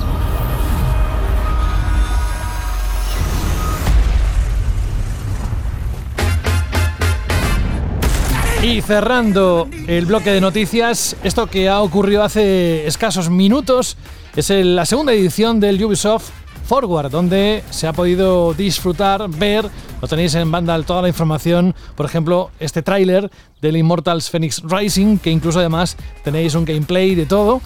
Más titulares de este evento, pues ni más ni menos que el Prince of Persia Las Arenas del Tiempo remake que se anuncia para el 21 de enero de 2021, o por ejemplo Scott Pilgrim vs. The Wall, The Game Complete Edition por el décimo aniversario de la película, Just Dance 2021 con nuevas canciones, todas para el 12 de noviembre, un nuevo juego para los amantes de los deportes extremos, el Riders Republic, que saldrá a la venta el 25 de febrero del próximo año. Buena noticia para los amantes de Rainbow Six Siege, porque llega a Xbox Series X y PlayStation 5 este mismo año. Aparte, se ha anunciado la Rainbow Six World Cup para el verano del próximo año. Y ni más ni menos que, cuidado aquí, Jorge, la noticia de que en Watch Dogs Legion, que se pone a la venta en el lanzamiento de las consolas del 10 de noviembre, el Rubius será un personaje jugable. La pregunta es, ¿pasará lo mismo que con aquel exclusivo de One, el Sunset Overdrive? Que a mí lo que me provocó fue todo lo contrario, que apenas jugué al juego. ¿Qué pasará? Sí, creo que aquello les sirve para vender eh, tres copias más y aquí van a vender cinco más por meter a Rubius, pero bueno, muy bien. Que más allá de eso, eh, la verdad es que me ha a mí lo que me ha sorprendido Ubisoft, porque ya hizo un evento, si recordáis, a principios del verano, con sus cosillas, con Assassin's Creed y demás. Ahora se montó otro evento con un montón de anuncios y novedades. Luego, encima, antes del evento, en la previa, han dejado ahí cosas por ahí, como han anunciado un juego de VR en el espacio, han anunciado un Far Cry VR. Es una compañía que tiene una capacidad de producir eh, sorprendente, ¿eh? porque aparte, si os fijáis, todos sus juegos son juegos como servicio y siguen sacando contenido. Se han anunciado nuevos contenidos para For Honor, para The Crew 2, eh, para Gorrecon, para The Division 2. O sea, encima sacan un montón de juegos y encima los mantienen vivos con contenido. Yo no sé cuánta gente trabaja en Ubisoft, es alucinante, porque a la hora de pensar en tamaño como compañías importantes de la industria, la ponemos como a la altura, ¿no? De, de una Electronic Arts, de una Activision, pero en cuanto a capacidad de producir, eh, Ubisoft, es que yo creo que es el triple o el cuádruple que, que Electronic Arts. ¿Cuántos juegos saca Electronic Arts al cabo del año? Pero es que Ubisoft hace unos mostrencos de juegos encima, unos sandbox enormes, mantiene vivos un montón de juegos. No sé, me sorprende eso, que, que eso, que tiene un buen músculo. También es cierto que, que el año pasado de Ubisoft fue muy malo, si recordáis que apenas lanzaron eh, Gorre con Breakpoint, que fue un fracaso y fue muy flojito y retrasaron juegos y bueno, parece ser que todo ese todo ese tiempo que se han tomado además ahora eh, va a llegar eh, todo de golpe, ¿no? Con Watch Dogs Legion, con Assassin's Creed, con este Gotham Monsters ahora reconvertido con otro nombre que sale en diciembre, el remake de Prince of Persia en enero, eh, Far Cry, que si no me equivoco, que salía en febrero, ¿no? Eh, Far Cry 6. No sé, es eso, tiene, tiene un músculo enorme Ubisoft y va a sacar un montonazo de juegos en prácticamente medio año. ¿Qué te ha parecido, Fran? Pues lo primero me ha sorprendido, o sea, en el sentido de que me esperaba como un refcito de lo de la otra vez, ¿no? Quizá ver un poquitín de gameplay de Far Cry 6, algo más de Assassin's Creed y alguna cosita nueva, pero no, es que ha habido mucho, muchísimo nuevo. Y algunos juegos, pues, me han sorprendido bastante para bien. Después de la filtración esta que hubo esta mañana de Prince of Persia, la Arena del Tiempo, que no pintaba demasiado bien, después ver el, el vídeo oficial, que no deja de ser algo a medio camino entre remaster, remake y tal, pero luce bastante bien, luce muy apetecible. eh, o sea, tengo uno de estos juegos que, que yo tengo, que esto es lo mismo a Jorge y le hace risa, pero yo lo tengo un poco como juego de infancia casi. y no sé, tengo- me ha dado ganas de volver a él. Eh, después, este Immortals Phoenix Racing, mm, yo creo que pinta muy bien y que se ha, ha conseguido diferenciarse mucho de esa idea que tenía la gente de un Assassin's Creed Odyssey de, de dibujitos, ¿no? Yo creo que lo que han mostrado, más allá de que sigue siendo una aventura de acción de mundo abierto, es algo muy distinto a aquella primera impresión que dio cuando se anunció como Gods and Monsters. Bueno, lo que la gente le, le acusa es de ser una copia de Breath of the Wild, que sí que se nota en ciertos aspectos, más Sí. o menos. Lo de los puzzles. y Sí, tal. la parabela pues son las alas y bueno, sí tiene, y creo que la estamina no sé si se la han cargado o, o se mantiene todavía, no sé, pero bueno, que sí que evidentemente que, que recuerda Breath of the Wild, lo que pasa que luego bueno, pues le han metido un montón más de, ingredientes para, para que no parezca una copia. Y después, eh, lo que han mostrado de Watch Dogs Legion, mm, a ver, no sé, muy mal, mu- cosas muy malas tienen que haber pasado aquí porque el juego me pinta increíble. O sea, quiero decir, para que si sale no me flipe, em, algo muy malo tiene que pasar porque cada vez que lo muestran, más me gusta. Tengo muchísima esperanza depositada en este juego por todo, por lo que va a hacer a nivel de gameplay, por el tono que tiene, por cómo se ve visualmente, que es espectacular. Y después yo creo que aparte de lo de Prince of Persia, que al final no ha sido tanta sorpresita porque se le ha filtrado bastante y tal, yo creo que eh, la sorpresita sí ha sido ese Raiders Republic, que probablemente no sea un juego que mucha gente ponga al mismo nivel de expectación que un Assassin's Creed, que un Watch Dogs, que un Far Cry, que esta grande saga de Ubisoft. Pero, no sé, lo que, me han- lo que han mostrado a mí me tiene bastante buena pinta. Es el nuevo juego de los creadores de Steep. No sé si os acordáis, aquel juego de, de la nieve, ¿no? De una nieve distinta a la que se suele ver en Far Cry.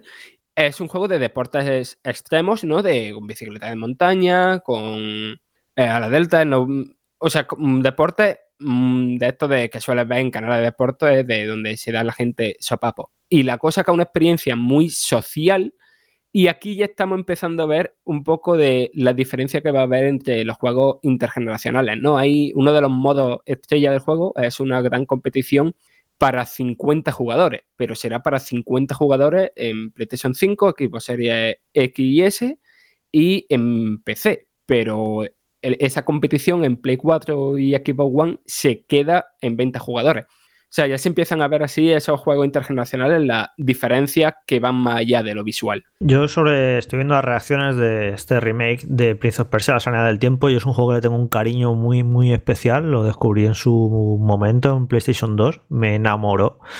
Y luego la trilogía la disfruté con sus altibajos, porque luego el segundo era más flojo, pero bueno, tenía su propia personalidad, no sé, son tres juegos que me encantan.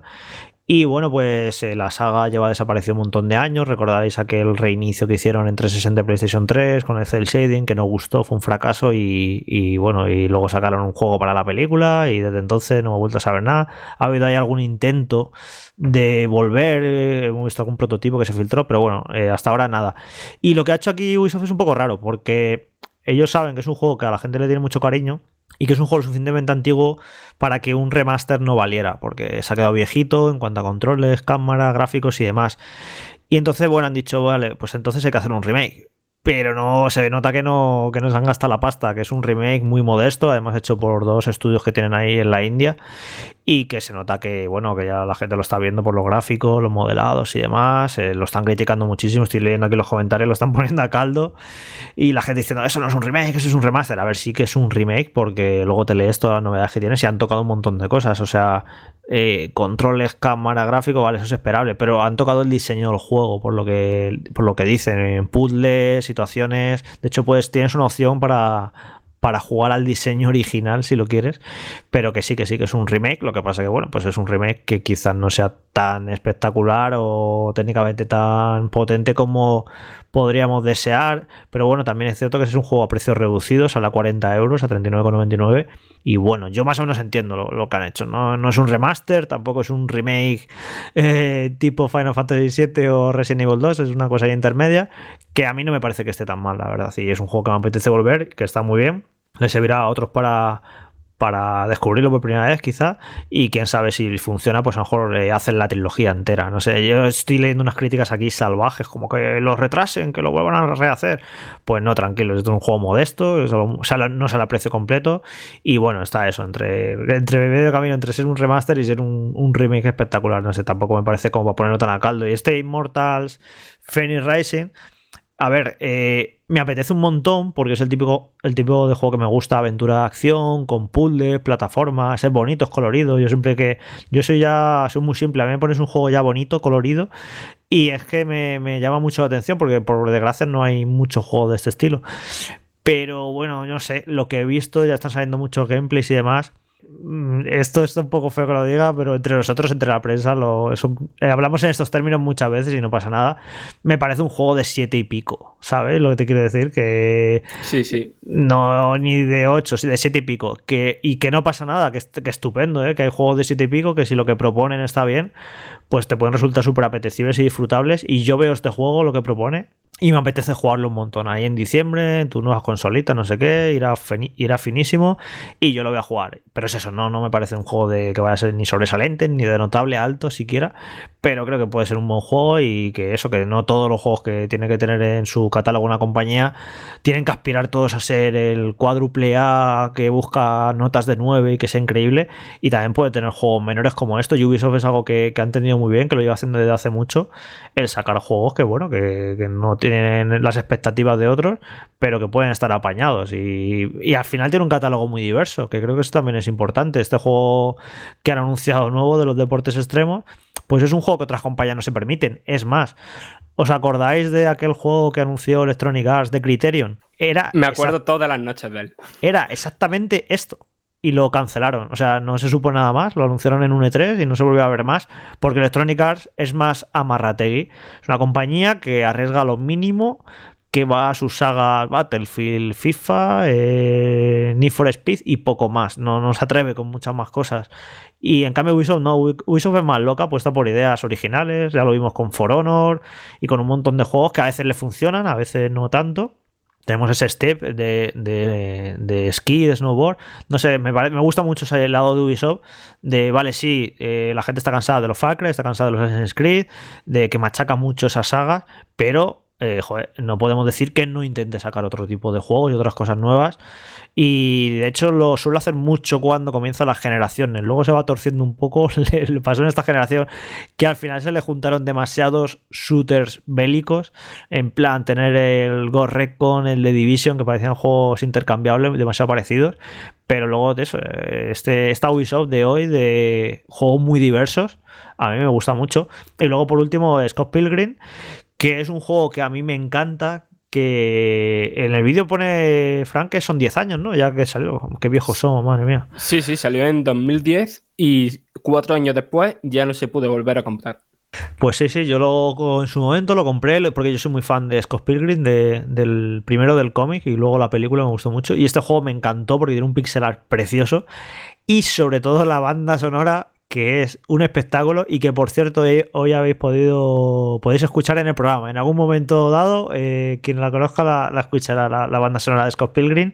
Y eso que es un juego que me encanta y que por motivos de música, no sé por qué fue, no me acuerdo de la historia cómo fue exactamente, pero no sé si, fue por tema de licencias de la banda sonora, no sé cómo salieron ahí peleados, pero el caso que se retiró de la tienda digital y hasta ahora ha permanecido desaparecido, que es una auténtica pena porque es un juego muy disfrutable y se ve que, que Ubisoft ha puesto la pasta, ha hecho las paces con todo el mundo y ese juego va a volver y eso que es un juego muy, muy chulo. Sí, yo es que este título no tengo claro si llegué a jugarlo en cooperativo, local, en algún momento de mi vida, pero lo que sí recuerdo es de quemar la banda sonora de Anamanaguchi como si no hubiera mañana, vaya. Probablemente sea la banda sonora de un juego que más veces he escuchado y quizá no haya jugado el juego, no lo sé seguro, pero creo que no lo llegué a jugar. De hecho, voy a decir una cosa un poco cruel. Es mejor la banda sonora que el juego. el juego está bien, pero es un beat'em up que sí, que está apañado y tal, pero no, tampoco os esperéis un beat'em up ¡buah! sobresaliente increíble. Pero lo que le eleva mucho el juego es eh, los gráficos que me parecen preciosos y la banda sonora que es un espectáculo. Yo, yo jugaba, ya te digo, por escuchar la banda sonora porque me parece increíble. Así que eso, que, que es un juego muy chulo.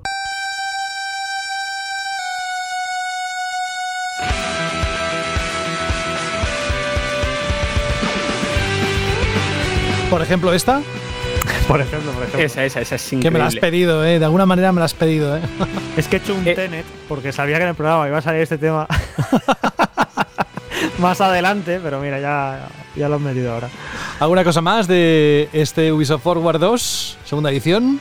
¿O ya está? No, ya está, que muy completo, que ni siquiera han tenido que sacar la carta del Assassin's Creed para, para mostrar todas las cositas que, que tienen. Y que nada, a ver qué tal ese Watch Dogs y ese el Ruby. más, allá de, más allá de esa anécdota, yo le tengo un montón de ganas a Watch Dogs. Y de hecho le tengo bastante más ganas a Watch Dogs que a, que a Assassin's Creed. No sé, me parece un juego como más fresco.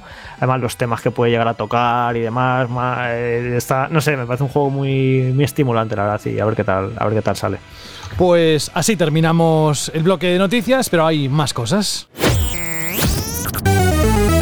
Has encontrado Vandal Radio.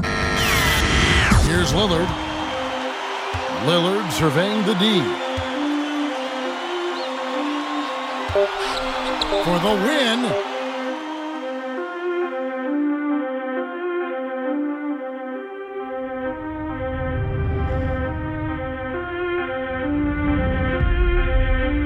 I roll out with no cash on me. Calm now with no me. Stay away from these ashy youths where they come around and get ash on me. That's 5,000 capacity. Estoy convencido que a estas alturas se ha levantado de su silla y está bailando o intentando imitar esto.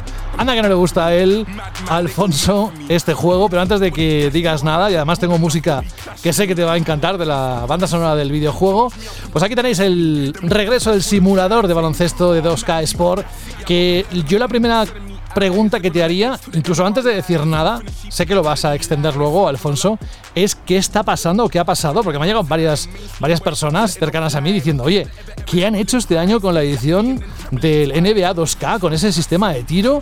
No sé si quieres empezar por ahí, por otra cosa, tú diriges. Sí, sí, sí, la verdad es que es lo más polémico. Yo cuanto más juego intento pillarle el feeling y, y no hay manera y, y, es, y es preocupante. O sea, no que ahora hablaremos más en profundidad del juego y todo eso.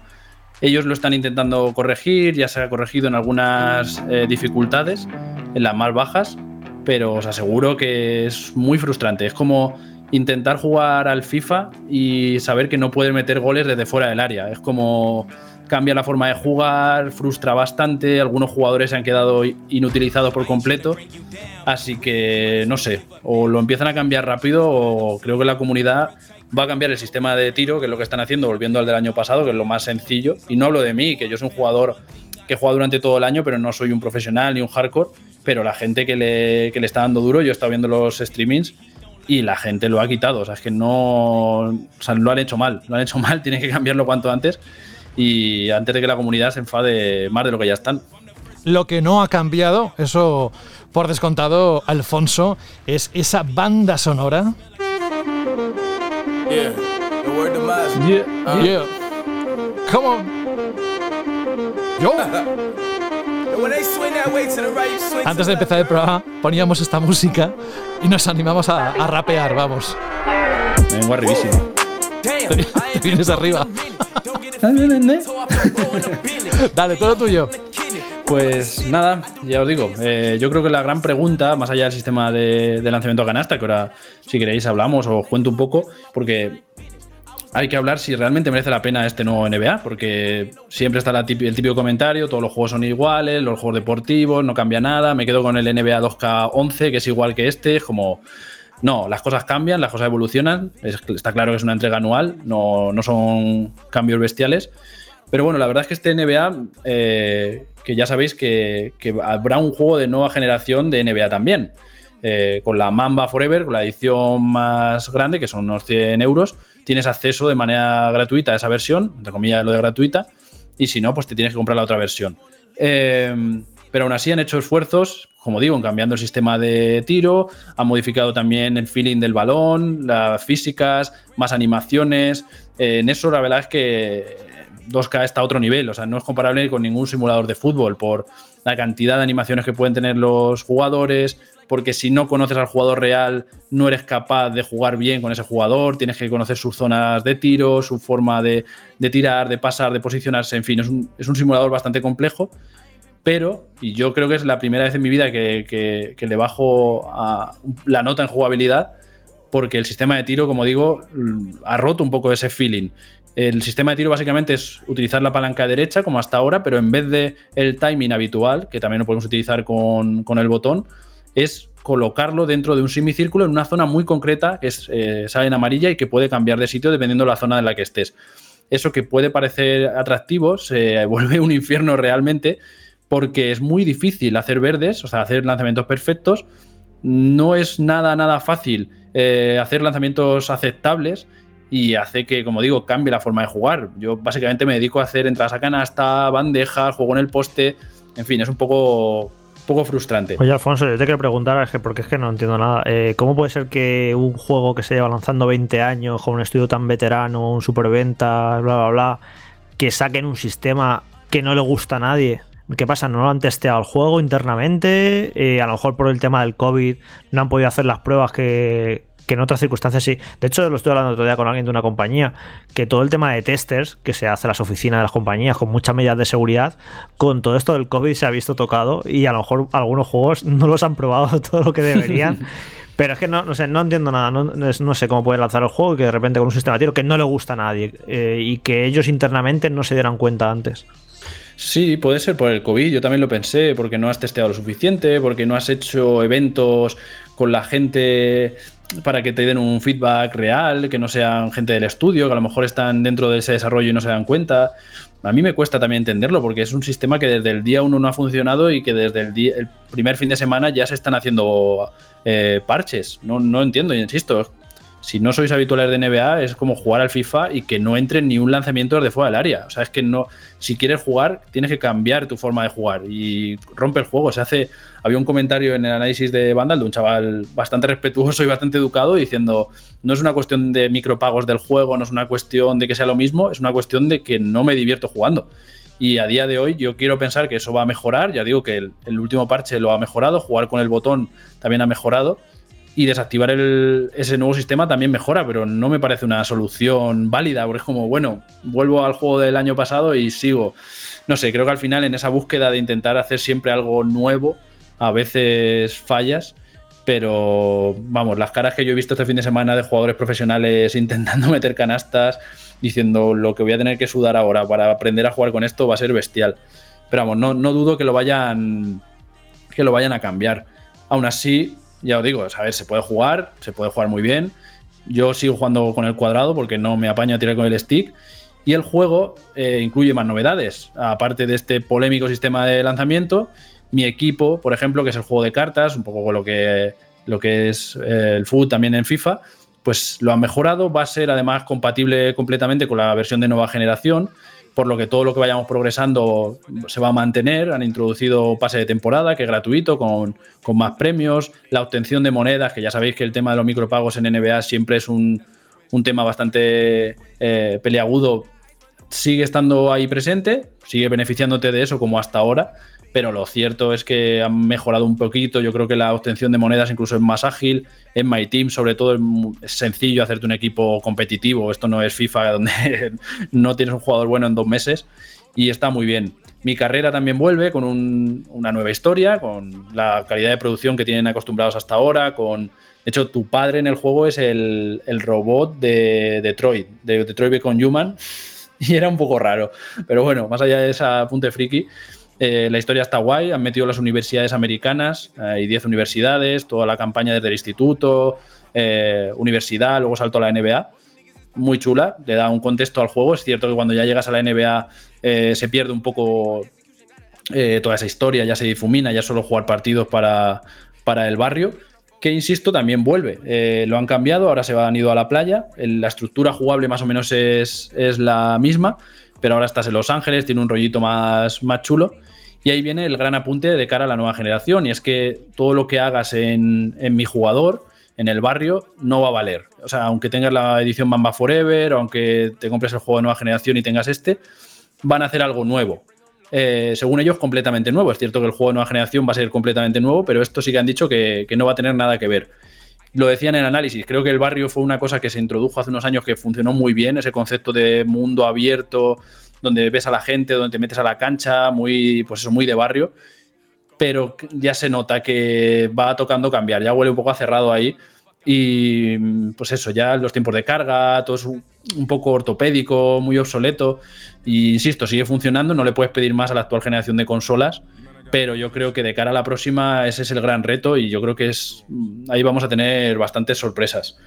Eh, ahí también seguimos más o menos con la misma eh, polémica de los micropagos. Podemos pagar para setar a nuestro jugador al máximo, pero jugando normalmente vamos a llegar a tener un jugador muy, muy apañado en poco tiempo, o sea que no hay que, no hay que volverse locos.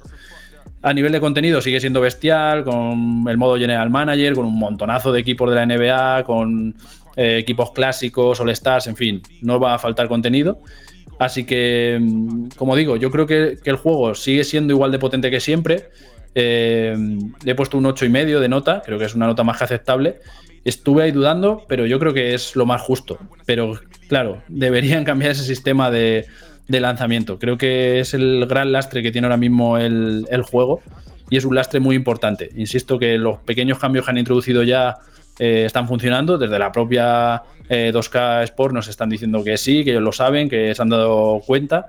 Como dice Jorge, no entiendo cómo nos han dado cuenta antes, pero están trabajando en actualizarlo. Es un juego como FIFA o como juegos que básicamente son un servicio ya a día de hoy que no dejan de actualizarse y esperemos que lo hagan, porque ya os digo, cuanto más juegas, más frustrante se vuelve y sobre todo a ciertos niveles, porque estos cambios que os decía son en las dificultades más bajas, pero si entras en el online sigue estando el mismo sistema.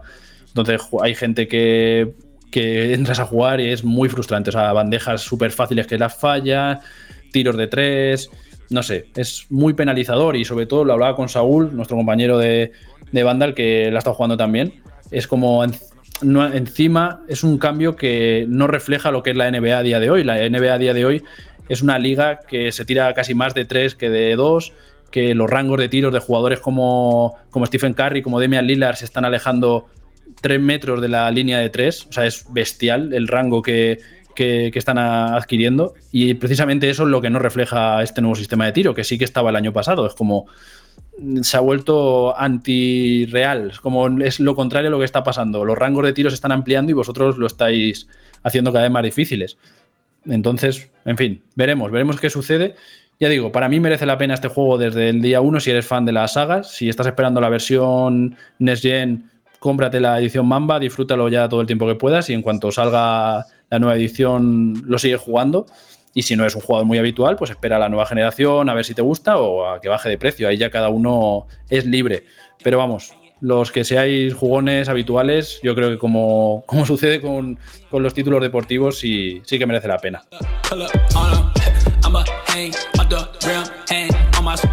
Espera, espera, que te pongo la que te gusta a ti, ya está. Yeah.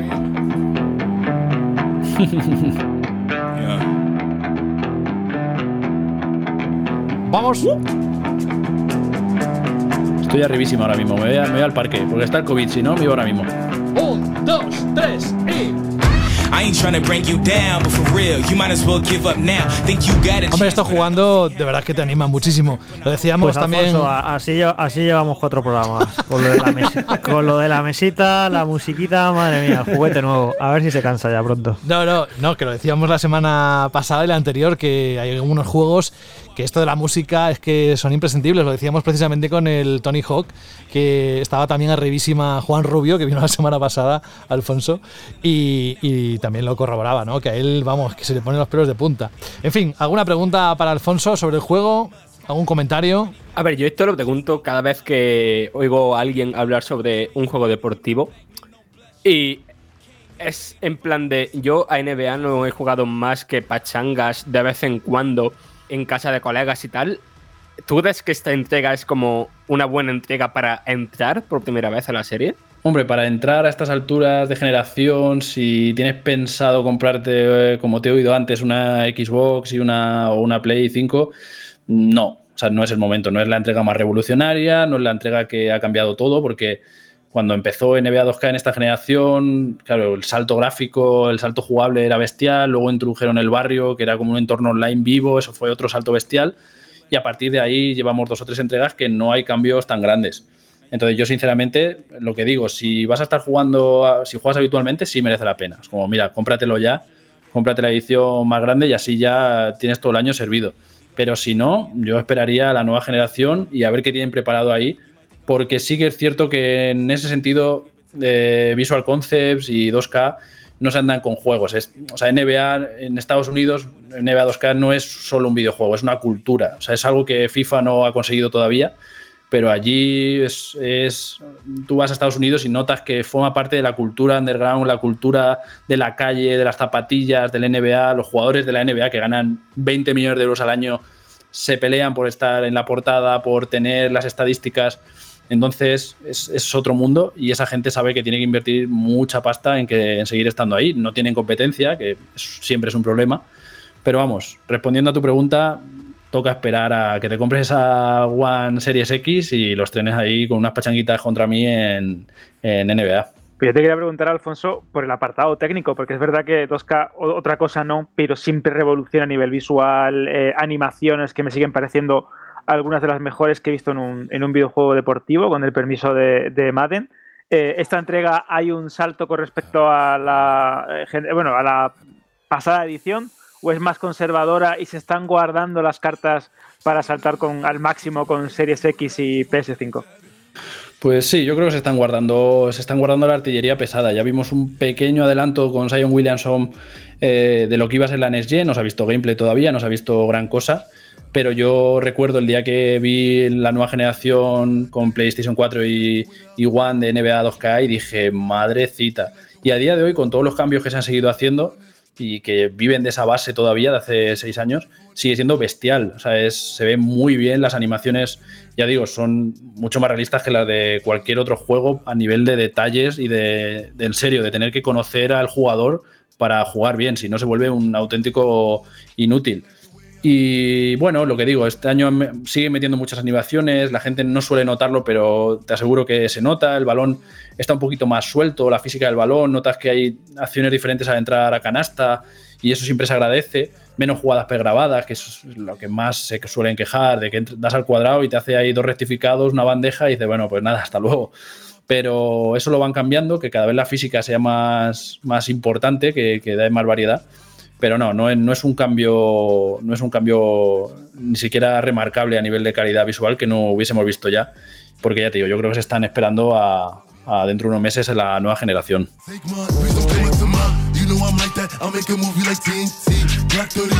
¿Algo más? Oye, eh, mientras alguien piensa en alguna otra pregunta, si es que queda realmente alguna pregunta, me pediste un tema que tiene una historia detrás, ¿no, Alfonso? Sí, eso es. Para, para, cerrar el análisis, ya sabéis que, este año las portadas de, de, NBA 2K están siendo una locura. Tenemos a Demian Lillard, que ahora es contra la historia como portada de esta generación. Eh, Kobe, que en paz descanse, es la edición especial. Y la siguiente tenemos a Zion Williamson. Y Demian Lillard eh, ha hecho dos canciones exclusivas para la banda sonora de NBA 2K21. Y ahí le tenemos, porque Demian Lillard es el que vamos a hablar ahora, se llama con su seudónimo, porque como le sobra el dinero puede hacer lo que quiera, Dame Dola, y es un auténtico artista, así que ahí le tienen. No solo es portada, sino que encima rapea y le, y le meten en el juego.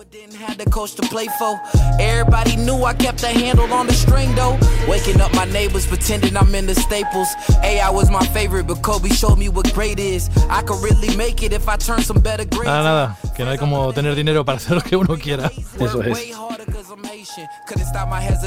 ¿Alguna cosa más, Alfonso? Pues nada, poco más. Voy a ver si consigo entrenando y entrenando eh, seguir ahí todo lo que aprendí con Gozo Tsushima, el camino del Bushido ahí, intentar aplicarlo a, a, NBA y a ver si modifica el sistema de tiro, pero vamos, tengo muchas horas por delante de juego ya. Banda al radio. Y hablando de NBA 2K21, aquí alguien nos ha pasado una nota. Sí, ese alguien se llama Rubén Mercado, que hoy no ha podido estar porque estaba celebrando no sé qué cosa, un cumpleaños o algo así muy importante. Así que le hemos dicho, bueno, pues no pasa nada, venga, por una vez. Si total, va a haber mucha gente y va a venir Alfonso, entonces ya hacemos medio programa. Nada, qué broma. No, que con respecto a este NBA 2K21, tenemos una nota que nos ha pasado tu tienda de videojuegos.com. Y es que tienen bastantes buenos precios. Aquellos que, Alberto, son para mirárselo bien. Nosotros siempre recomendamos, no porque sea el patrocinador, que también, que se vayan a la página web nuestros oyentes y le echen un vistazo a ver si hay algo que les interesa. Pero, por ejemplo, de este título, del NBA 2K21, la edición estándar para PlayStation 4, One y Switch está desde 53,98 euros. Y la edición Mamba Forever de PlayStation 4 y One está a 88,49 euros. Pero hay más, ¿verdad? Por supuesto, porque si queremos lanzamientos, tenemos los últimos lanzamientos en tu tienda de videojuegos. Tenemos el Minecraft Dungeons, en la Hero Edition, que es la última. Sale el. Bueno, está ya a la venta. Lo tenéis para PS4 y Nintendo Switch desde 26,49. Y si no nos va el, el baloncesto lo que nos va es el fútbol, pues tenemos el Pro Evolution Soccer 2021, que se lanzará, si no me equivoco, el 15 de septiembre. Lo tenéis para PS4 y Xbox One que ya se puede reservar en tu tienda de videojuegos a un precio pues excepcional, 26,49. Y como en septiembre, ¿verdad, José? Es la vuelta, la vuelta de todo, la vuelta a los juegos deportivos y la vuelta al cole. Nuestro patrocinador tiene una promoción que se llama Back to School, que está disponible hasta el 20 de septiembre, que tienes un montón de precios, un montón de juegos rebajados, pero destacan dos. Tenemos el MotoGP para PS4 y Xbox One a 44,89 euros y The Witcher Will Hunt, la edición juego del año, la que trae todos los contenidos, absolutamente todo de la obra maestra de CD Projekt, que lo tenéis para eh, PS4, One y PC a 18,98, es decir, un precio brutal. Eso es, y también importante, si queréis tener noticias de sus novedades, incluso concursos y acciones especiales que ellos hacen, los podéis seguir a través de Instagram o Twitter con arroba TTD Videojuegos, tu tienda de videojuegos, TTD Videojuegos. Y muy bien, pues eso, si la próxima semana, pues no sé si repetirán estas mismas ofertas o tenemos otras, pero estad atentos porque lo iremos contando aquí en Banda al Radio. Como por ejemplo hoy toca contar algo muy importante. A él le ha hecho especial ilusión. Tenemos audios, sí, sí, sí. Vamos con la pregunta, Shirley, que me estoy riendo porque no sé qué vas a hacer mientras voy a poner la sintonía, pero esta es la sintonía que ha elegido Alberto para el programa.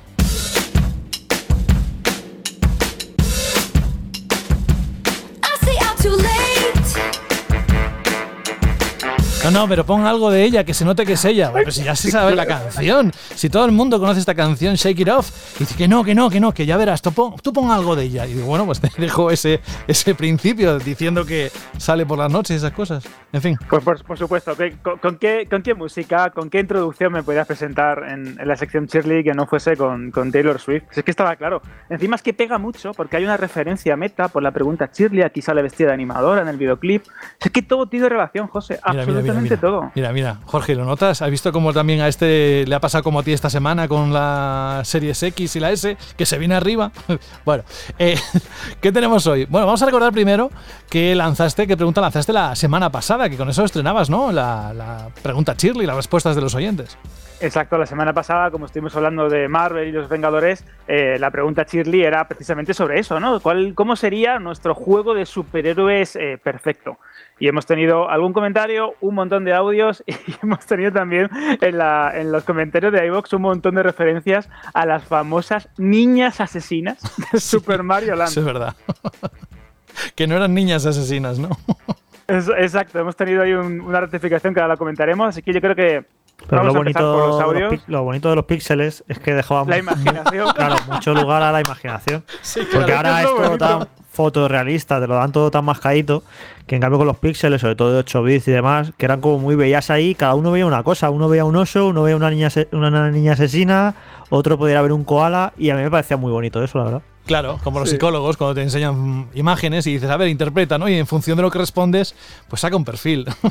¿Tú ves niñas asesinas? Pues venga, para ti las niñas asesinas. Bueno, ¿qué, ¿qué han dicho los oyentes con respecto a la pregunta? ¿Quieres pasar por audio, lo que tú digas? Pues comenzamos con los audios, comenzamos con el audio de un veterano del programa, como siempre, Viejo Gamer. Amigos de Vandal, soy Viejo Gamer y como idea para un juego de superhéroes se me ocurre una auténtica locura. Y es que ya que dicen que el mando de la Play 5 va a ser tan revolucionario y que lo notaremos todo a través de su vibración, pues se me ocurre que podían hacer un juego de Daredevil y como el personaje es ciego, pues nada, la pantalla todo el rato en negro, que no veamos nada. Y tener que actuar pues, como el personaje, notando la vibración, por la vibración, dónde están los enemigos, por dónde nos vienen los golpes, ¿eh? a ver si se atreven a hacer un juego semejante. Eso sí, la pantalla en negro, eh, que esté a 4K y en 60 FPS, porque si no, no se puede jugar. Así que nada, un poquito de humor y un gran abrazo, que sois geniales. Una buena pues, propuesta. Esta idea es muy buena, esta idea es muy buena. Y de hecho, eh, me estoy acordando, y esto aquí viene comentario friki, que había un juego del Xbox Live Arcade que creo que se llamaba El Pozo o El Hoyo, algo de esto, y era eh, lo que tú comentas, un juego completamente en negro donde tenías que saber de dónde te venía un monstruo que te atacaba por el audio y por las vibraciones del mando. Así que yo creo que la idea es buena, se puede adaptar un poco a Daredevil, pero es curioso, muy curioso, muy curioso. Vamos a proseguir con otro audio de Diego, otro habitual del, del programa, ¿verdad? Pues sí, y además con pasión también lo dice. Escucha, escucha. Buenas a todos, soy Diego desde León. Un saludo a todos, en especial a Saúl, que es mi paisano. Vamos, leoneses al poder. Y bueno, respecto a la pregunta Shirley de esta semana, eh, fácil. Para mí el juego perfecto superhéroe sería el Spider-Man de PS4. Y si a ese formato tan tan bien hecho le sumamos la saga de las gemas del infinito, creo que eso sería insuperable. Y saliéndome un poco de la pregunta Shirley, en cuanto a lo que hablasteis del Super Mario, de la colección esa, veo súper lógico que no aparezca el Super Mario Galaxy 2, porque si os acordáis en diciembre del año pasado, dijeron que era el mejor juego de la década, según Metacritic. Nintendo no creo que desaproveche esa oportunidad de meterlo en un recopilatorio así sin más. Lo sacará por libre, añadirá dos niveles más y hacer caja, ¿no creéis? Un abrazo, compañeros. Otro para ti, ¿has visto? ¡Aupa, León! Esto se lo hice Sí, llegar sí. A, a Saúl en nuestro canal de, de WhatsApp y también se vino arriba. ¿eh? Normal, es que muy bonito. Además, como tú comentabas, José, hace un par de programas que nos gusta mucho que nos comentaran de dónde, de dónde son, de dónde viven o de dónde proceden los oyentes de Banda Radio, porque mola mucho eso. Yo, pues os llamo de tal, os envío un mensaje de tal sitio. Es muy guay. Con respecto a lo de un juego de Spider-Man con la historia de las gemas del infinito, con todo esto, eso podía ser interesantísimo y de hecho eh, habría estado bastante bien que este eh, juego de Vengadores de, de Square Enix pues hubiera dado más pie al universo compartido, ¿no? Igual que hacen en el cine, pero también con los, con los videojuegos. Vamos a pasar a los comentarios de texto y ahora continuamos con los audios, que nos quedan también unos cuantos. Muy bien. Vamos a empezar con el de José, que atento José, que esto te va a encantar a ti excelente, porque dice, para mí un acierto muy grande poner música en el programa. Incluso podríais poner una sección con música retro de videojuegos. Ojo ahí, José, guiño, guiño. O sea que además lo hace con un nick que es mi nombre. Para que luego piense Jorge que lo he escrito yo. Ves que es muy sospechoso, ¿eh? muy sospechoso. Vamos a continuar también con Oye, otro espera, espera, comentario. espera, espera, que ha dicho una cosa interesante. Dime. Que es Hombre. posible, es posible que tengamos una música retro. O no, quién sabe. Pero que ¿Quién sabe? atentos, claro, claro. ¿Quién sabe? ¿Quién sabe? ¿Quién sabe? Sí, sí. Vamos a continuar otro, con otro comentario en iBox de David007 que dice: Hola chicos, soy David Martínez. Solo quería saludar, que sepáis que os sigo escuchando. Daros la enhorabuena por el nuevo formato del programa, mucho más dinámico con ese DJ de la fuente a los mandos. Un fuerte abrazo. Mira, José, tienes ya fan. Ya te veo como Chimo Bayo, ya creciéndote. Sí, sí, sí. ¿Qué estará pensando Jorge ahora? Déjalo. madre mía, madre mía. Pues yo creo que pega ahora que sigamos con el audio de Anz, que también tiene un audio muy interesante sobre la chile pregunta la semana pasada. Soy Anz y para la chile pregunta de esta semana no puedo quedarme con un solo juego, así que eh, os voy a decir lo que serían juegazos de superhéroes para mí. Sería uno hecho por Naughty Dogs, en el que la trama sea súper profunda y todo muy cinematográfico, como lo que estamos acostumbrados a ver de ellos. Otro por CD Projekt, en el que cada cosa, cada pequeña acción que hagamos tenga sus consecuencias. Y por último, uno de Nintendo creo que también podría salir algo muy curioso de ahí. Hasta luego. Hasta luego, Anz. Te has quedado mudo. Te ha dejado sin palabras, ¿no? Totalmente, porque cada compañía y cada desarrolladora puede dar su, su toque ¿no? al universo Marvel, que eso al fin y al cabo lo que hacen los dibujantes o los guionistas en, en el mundo del cómic.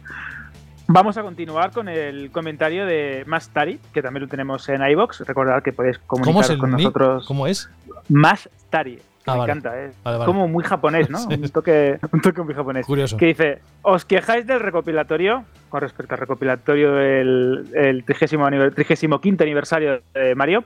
Y dice: Luego decís, lo compraréis. Así no me extraña que las compañías no reaccionen al hacer mal las cosas. Bueno, es verdad, la verdad es que sí. Que, como dice nuestro compañero Juan Rubio, al fin y al cabo, cuando te quieres quejar de este tipo de acciones comerciales, de recopilatorios que no te gustan, o de refritos, o como lo queráis llamar, siempre se tiene que votar con la cartera, que eso lo dice nuestro, nuestro compañero Juan Rubio. Vamos a proseguir con el comentario de Galcha, que atención Jorge, dice, las niñas saltarinas del Super Mario Land no son ninjas. Atentos a esto, son vampiros chinos. Van con los brazos levantados y saltando. Esto es brutal porque también nuestro compañero y, y amigo también del, del programa, Fermín Gamboa Martínez, dice, muy buenas equipo, coincido con Jorge y la música de Super Mario Land es genial. Y una vez que la escuchas se te clava y es ine- inevitable tararearla. Dice, un apunte, No son niñas asesinas lo que has visto. El juego se salía de los cánones de los Marios habituales y nos presentaba fases en submarino, avión o lugares reales como Egipto y China. Precisamente en las fases de China salen estos enemigos que son como los típicos fantasmas chinos que hemos visto en animes y otros juegos que se desplazan saltando y tienen como una gota de papel o un conjuro pegado a la frente. De hecho, estos enemigos son indestructibles y de resucitan tras un tiempo. Un saludo y genial el nuevo enfoque del podcast. Mira, Alberto, eh, ya que ha comentado todo esto de Super Mario Land, voy a, uh, a dejar aquí un recuerdo viejuno totalmente. Me acabo, me acabo, de meter la Wikipedia para ver en qué fecha salió Super Mario Land en, en España. Y salió en Europa en septiembre del 90. Bueno, es que iba a decir la edad que. Claro, si digo la edad que tenía entonces, la gente echa cuenta si sabe la edad que tengo ahora y no me apetece. Y no me apetece. Pero digamos que yo era muy pequeño y tengo un recuerdo súper vivo de cómo un vecino le habían regalado la Game Boy con el Super Mario Land y con su Tetris que venía. Y en el portal del edificio abajo, en las escaleras, en, en enseñarme por primera vez ese Super Mario Land que tenía, que el Mario era muy chiquitito, muy chiquitito, muy chiquitito, que era un píxel muy pequeño. Y yo flipar con eso, con una consola portátil que me, me parecía que me impactó muchísimo. La verdad es que, que vi la Game Boy y, y, es que no se me olvidará nunca, que la vi con el Super Mario Land y que yo era muy pequeño, pero no voy a decir cuánto. Madre mía, aquí el misterio ahora de la edad de Jorge. Vamos a tener un programa con la gente y un montón de comentarios haciendo cuentas, la gente sacando calculadoras y volviéndose más locos que con una película de, Christopher Nolan. Y ya para finalizar, vamos a tener el audio de Rubén, que también contestaba la pregunta Chirti sobre juegos de Marvel. ¿Qué tal, chicos? Aquí Rubén de Guadalajara. Para mí, el superhéroe es el Tito Phil con esos 4.99, ya en serio. Eh, yo echaría en falta un, un videojuego de Superman de mundo abierto con su historia. Sería genial. Venga, un saludo a todos. Gracias. Es verdad, ¿eh? Superman está un tanto sí, sí. olvidado. Es verdad que, que, el último gran juego de Superman fue el de Superman Returns, que se hizo en 360, que era este mundo abierto, que no estaba mal, pero fue un juego de superhéroes más y que va a ser uno de los villanos del nuevo juego de Escuadrón Suicida de Rocksteady. Pero bueno, no podemos controlarlo, es un, un, poco, un poco trauma esto. Yo creo que le pega, ¿no? Un juego de Superman en el que seas un superhéroe, pues eso, superhéroe más grande de la historia, con el permiso del Doctor Manhattan. Pero creo que molaría, ¿eh? ¿Verdad, José? Un juego de Superman. ¿Sabes? Sí, estoy de acuerdo, pero ¿sabes lo que le pega a esta sección? Yo creo que, que un concurso o algo. Fíjate. Hombre, yo creo, yo creo que eso lo hemos hablado y, y le pega un poco. Le pega bastante. ¿verdad? Toda esa gente que participe en un canal o en otro. Bueno, vamos a pensarlo, ¿eh?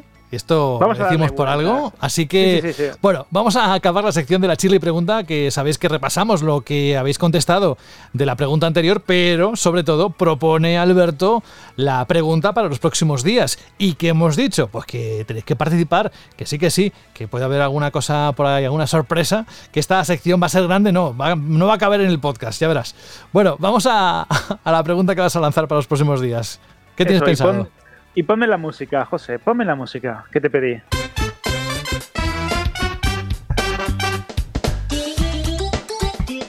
Bueno, seguro que os suena esta música, ¿verdad? Mario es un símbolo que representa a los videojuegos como nadie, a Nintendo, al ocio digital en general. Es, un icono absoluto. Y esto con motivo de, de, su 35 aniversario, pues se me ha ocurrido que me gustaría mucho, igual que Jorge ha compartido su anécdota y su experiencia con, con Mario, pues que nos digáis cuál es vuestro juego de Mario preferido y qué recuerdo guardáis con él. Ya sabéis cuál es vuestro juego de Mario preferido y qué recuerdo guardáis de él. ¿Cómo podéis contestar? Muy sencillo. radio.vandal.net para mensajes de audio, 30 segundos más o menos. Y si no, pues los canales habituales, iBox y Vandal. Ya sabéis, pregunta Shirley, ¿cuál es vuestro juego de Mario preferido? Queda clarísimo esta, esta propuesta. Oye, por cierto, echándolo la vista atrás ahora, en, en estas últimas no dos horas, pero casi, vamos camino de. ¿Y qué piensan nuestros oyentes? ¿O quieren opinar sobre, por ejemplo, que si les gusta el programa, como decía Fermín, algún otro de David y además de, sobre el formato este? O yo qué sé, quieren proponer, aparte de la sección de música del recuerdo, otra cosa. Pues tenemos a Dani, que, que el hombre ha cogido por primera vez el, el ordenador y su GarageBand y ha hecho esto que creo que va a sonar al menos durante unos cuantos programas. Escuchad, atentos. ¿Alguna vez has tenido ganas de decir la tuya en el programa? ¿Te gustaría poder cantar a los cuatro vientos cuánto te ha gustado el último programa? ¿Piensas que lo que se dijo el otro día no tiene ni pies ni cabeza y lo quieres rebatir? ¿Tienes una voz tan radiofónica y sexy que crees que puedes ser un buen rival para José de la Fuente? Pues estás de enhorabuena. Saca tu teléfono móvil, graba un audio y cuéntanos tu opinión. Hola, mi nombre es José y quiero un hijo vuestro. Envíalo a radio.vandal.net con el asunto Buzón del Oyente. Tu audio será recibido, escuchado y categorizado para que en próximos programas se emita en directo y el equipo de Vandal Radio pueda disfrutar de tu maravillosa y terciopelada voz. Recuerda, envía tu audio a radio.vandal.net. Te esperamos. Y nosotros te esperamos la próxima semana. No solo yo, sino todo el equipo que hace posible cada semana, cada capítulo en estas ocho temporadas. Pues lo que contamos aquí. Además, como decimos siempre, esta temporada no va a ser una cualquiera. Siempre son especiales cada una de ellas, pero esta, por todo lo que va a traer y lo que no sabemos todavía. Lo que no sabemos. En fin, lo que sí sabemos es que ponemos punto y final aquí. Un programa denso, con mucho contenido, no tantos juegos, aunque nos ha encantado esa aparición estelar del regreso de eh, Alfonso Arribas y su NBA 2K21. En fin, bueno, voy a empezar por él. Voy a decirle que cómo se ha sentido. Alfonso, después de todo el tiempo este que no te escuchábamos, volver a tu casa, que es Banda Radio, ¿qué emociones te ha arrastrado? Pues bien, la verdad que uno se siente en casa rápido. Es como cuando vas a cenar en Navidad con la familia, que enseguida tardas un poquito ahí y ya entras en calor, pues aquí igual. Un par de comentarios fuera de sitio, la voz un poco desentonada y vas entrando y como si no hubiera pasado ni un día. Qué ganas teníamos de que volvieras. Pues gracias por estar en este programa número 4, pero no el último. Te esperamos la próxima semana. Un abrazo, Alfonso. Un abrazo enorme. Al que no lo hemos escuchado mucho hoy y sin embargo ha tenido momentos estelares, es como lo del que le gusta el diseño de la consola, de la One, ahí de la One, de la Series S. Fíjate, ¿ves? Lo que decíamos antes, nos confunden. Sin embargo, yo creo que tienes más de una persona, de un oyente, muchos oyentes, Fran, que están de acuerdo contigo. ¿eh? A mí, por ejemplo, me gusta bastante ese diseño. Sí, sí, es que total, es que recuerda como a estos primeros aparatos electrónicos tecnológicos que se hicieron como en el siglo pasado, ¿sabes? Y no sé, tiene, tiene ci- cierto encanto, es como diferente y a la vez muy elegante, no sé, me, me, me ha gustado, me ha gustado. Oye, que ya que pasaste un enlace antes sobre los tamaños de las consolas, vete buscando un sitio para PlayStation 5, porque va a ser un, un consolón, ya no solo en potencia, sino en cuanto a tamaño. ¿eh? Así que vete pensando en ello. Franje Matas, un abrazo, hasta la próxima semana. Nada, hasta la próxima semana, que vaya todo bien. Gracias. También hemos tenido el placer hoy de recuperar esa voz femenina que nos gusta tanto, con tanta sabiduría, ya que no dejo contestar a veces, pero es porque no, porque no se me va la olla. Sara, Sara Brondo, muchas gracias por estar con nosotros. Te esperamos la próxima semana, si Dios quiere. Si no pasa nada, aquí pienso estar. No crees que es tan fácil librarse de mí. Hasta la semana que viene. Cuídate mucho. ¿Quién más me queda? Alberto González, por supuesto. ¿Quién me falta? Pues alguien que es uno de los principales ejes de este programa, no solo por lo que hace, sino por su impulso y su energía. Alberto, hasta la próxima semana. Qué bonito esto, José. Yo soy una ruedecita más, un- una, una tuerca más de, este, esta gran maquinaria que es Banda Radio. Hasta la semana que viene. Un fuerte abrazo. No, ya, pero la ruedecita o la rueda grande, todo tiene que estar en el engranaje y tiene que funcionar. Y eso es lo que tú das, energía. Así que muchas gracias, compañero. Y me queda Jorge Cano, que está cansado el hombre de la semana. Yo no sé tú, pero aquí hemos tenido un día menos de trabajo por el tema de la diada aquí en Cataluña y supongo en alguna región más, pero que descanses lo que puedas este fin de semana. Jorge. No, estoy a tope porque yo a mí las semanas. No, de verdad, las semanas que me cansan muchas veces más son en las que informativamente son un tanto farragosas, no ocurren cosas excitantes, no hay grandes noticias, que si rumores, que si cuándo van a anunciar esto. Pero esta semana, con todo esto de Xbox, la verdad es que estás a- eh, no hemos parado, ha sido muy entretenido e informativamente súper interesante. Y se me ha pasado la, la semana volando. Así que nada, a ver si la semana que viene, pues Sony se anima ya, que ya no tiene excusa, y, y le pone el precio y la fecha a Play 5 y también tenemos otra semana divertida al respecto. Así que nada, pues eso, que la semana que viene, por cierto, aparte, más allá de, de que Play 5 del precio no, he estado viendo aquí los contenidos que hay y hay cosas muy interesantes, va a estar muy chulo el programa. Eso te iba a preguntar, que es que además viene mandanga de la buena. Pues lo dicho, descansa o disfruta lo que quieras. Te esperamos aquí la próxima semana. Gracias, Jorge. Hasta la semana que viene, un saludo.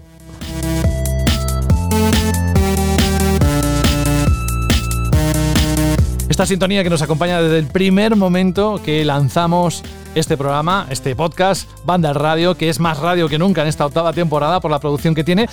pero que ya eh, lo dejo, que sí, que no doy más la plasta con la producción, ni la música, ni las sintonías, ni nada. Hasta la próxima semana. Os esperamos aquí. Saludos de José de la Fuente. Jugad mucho, disfrutad mucho y a ver si nos da una alegría Sony y nos empieza a desvelar todo lo que estamos esperando como agua de mayo.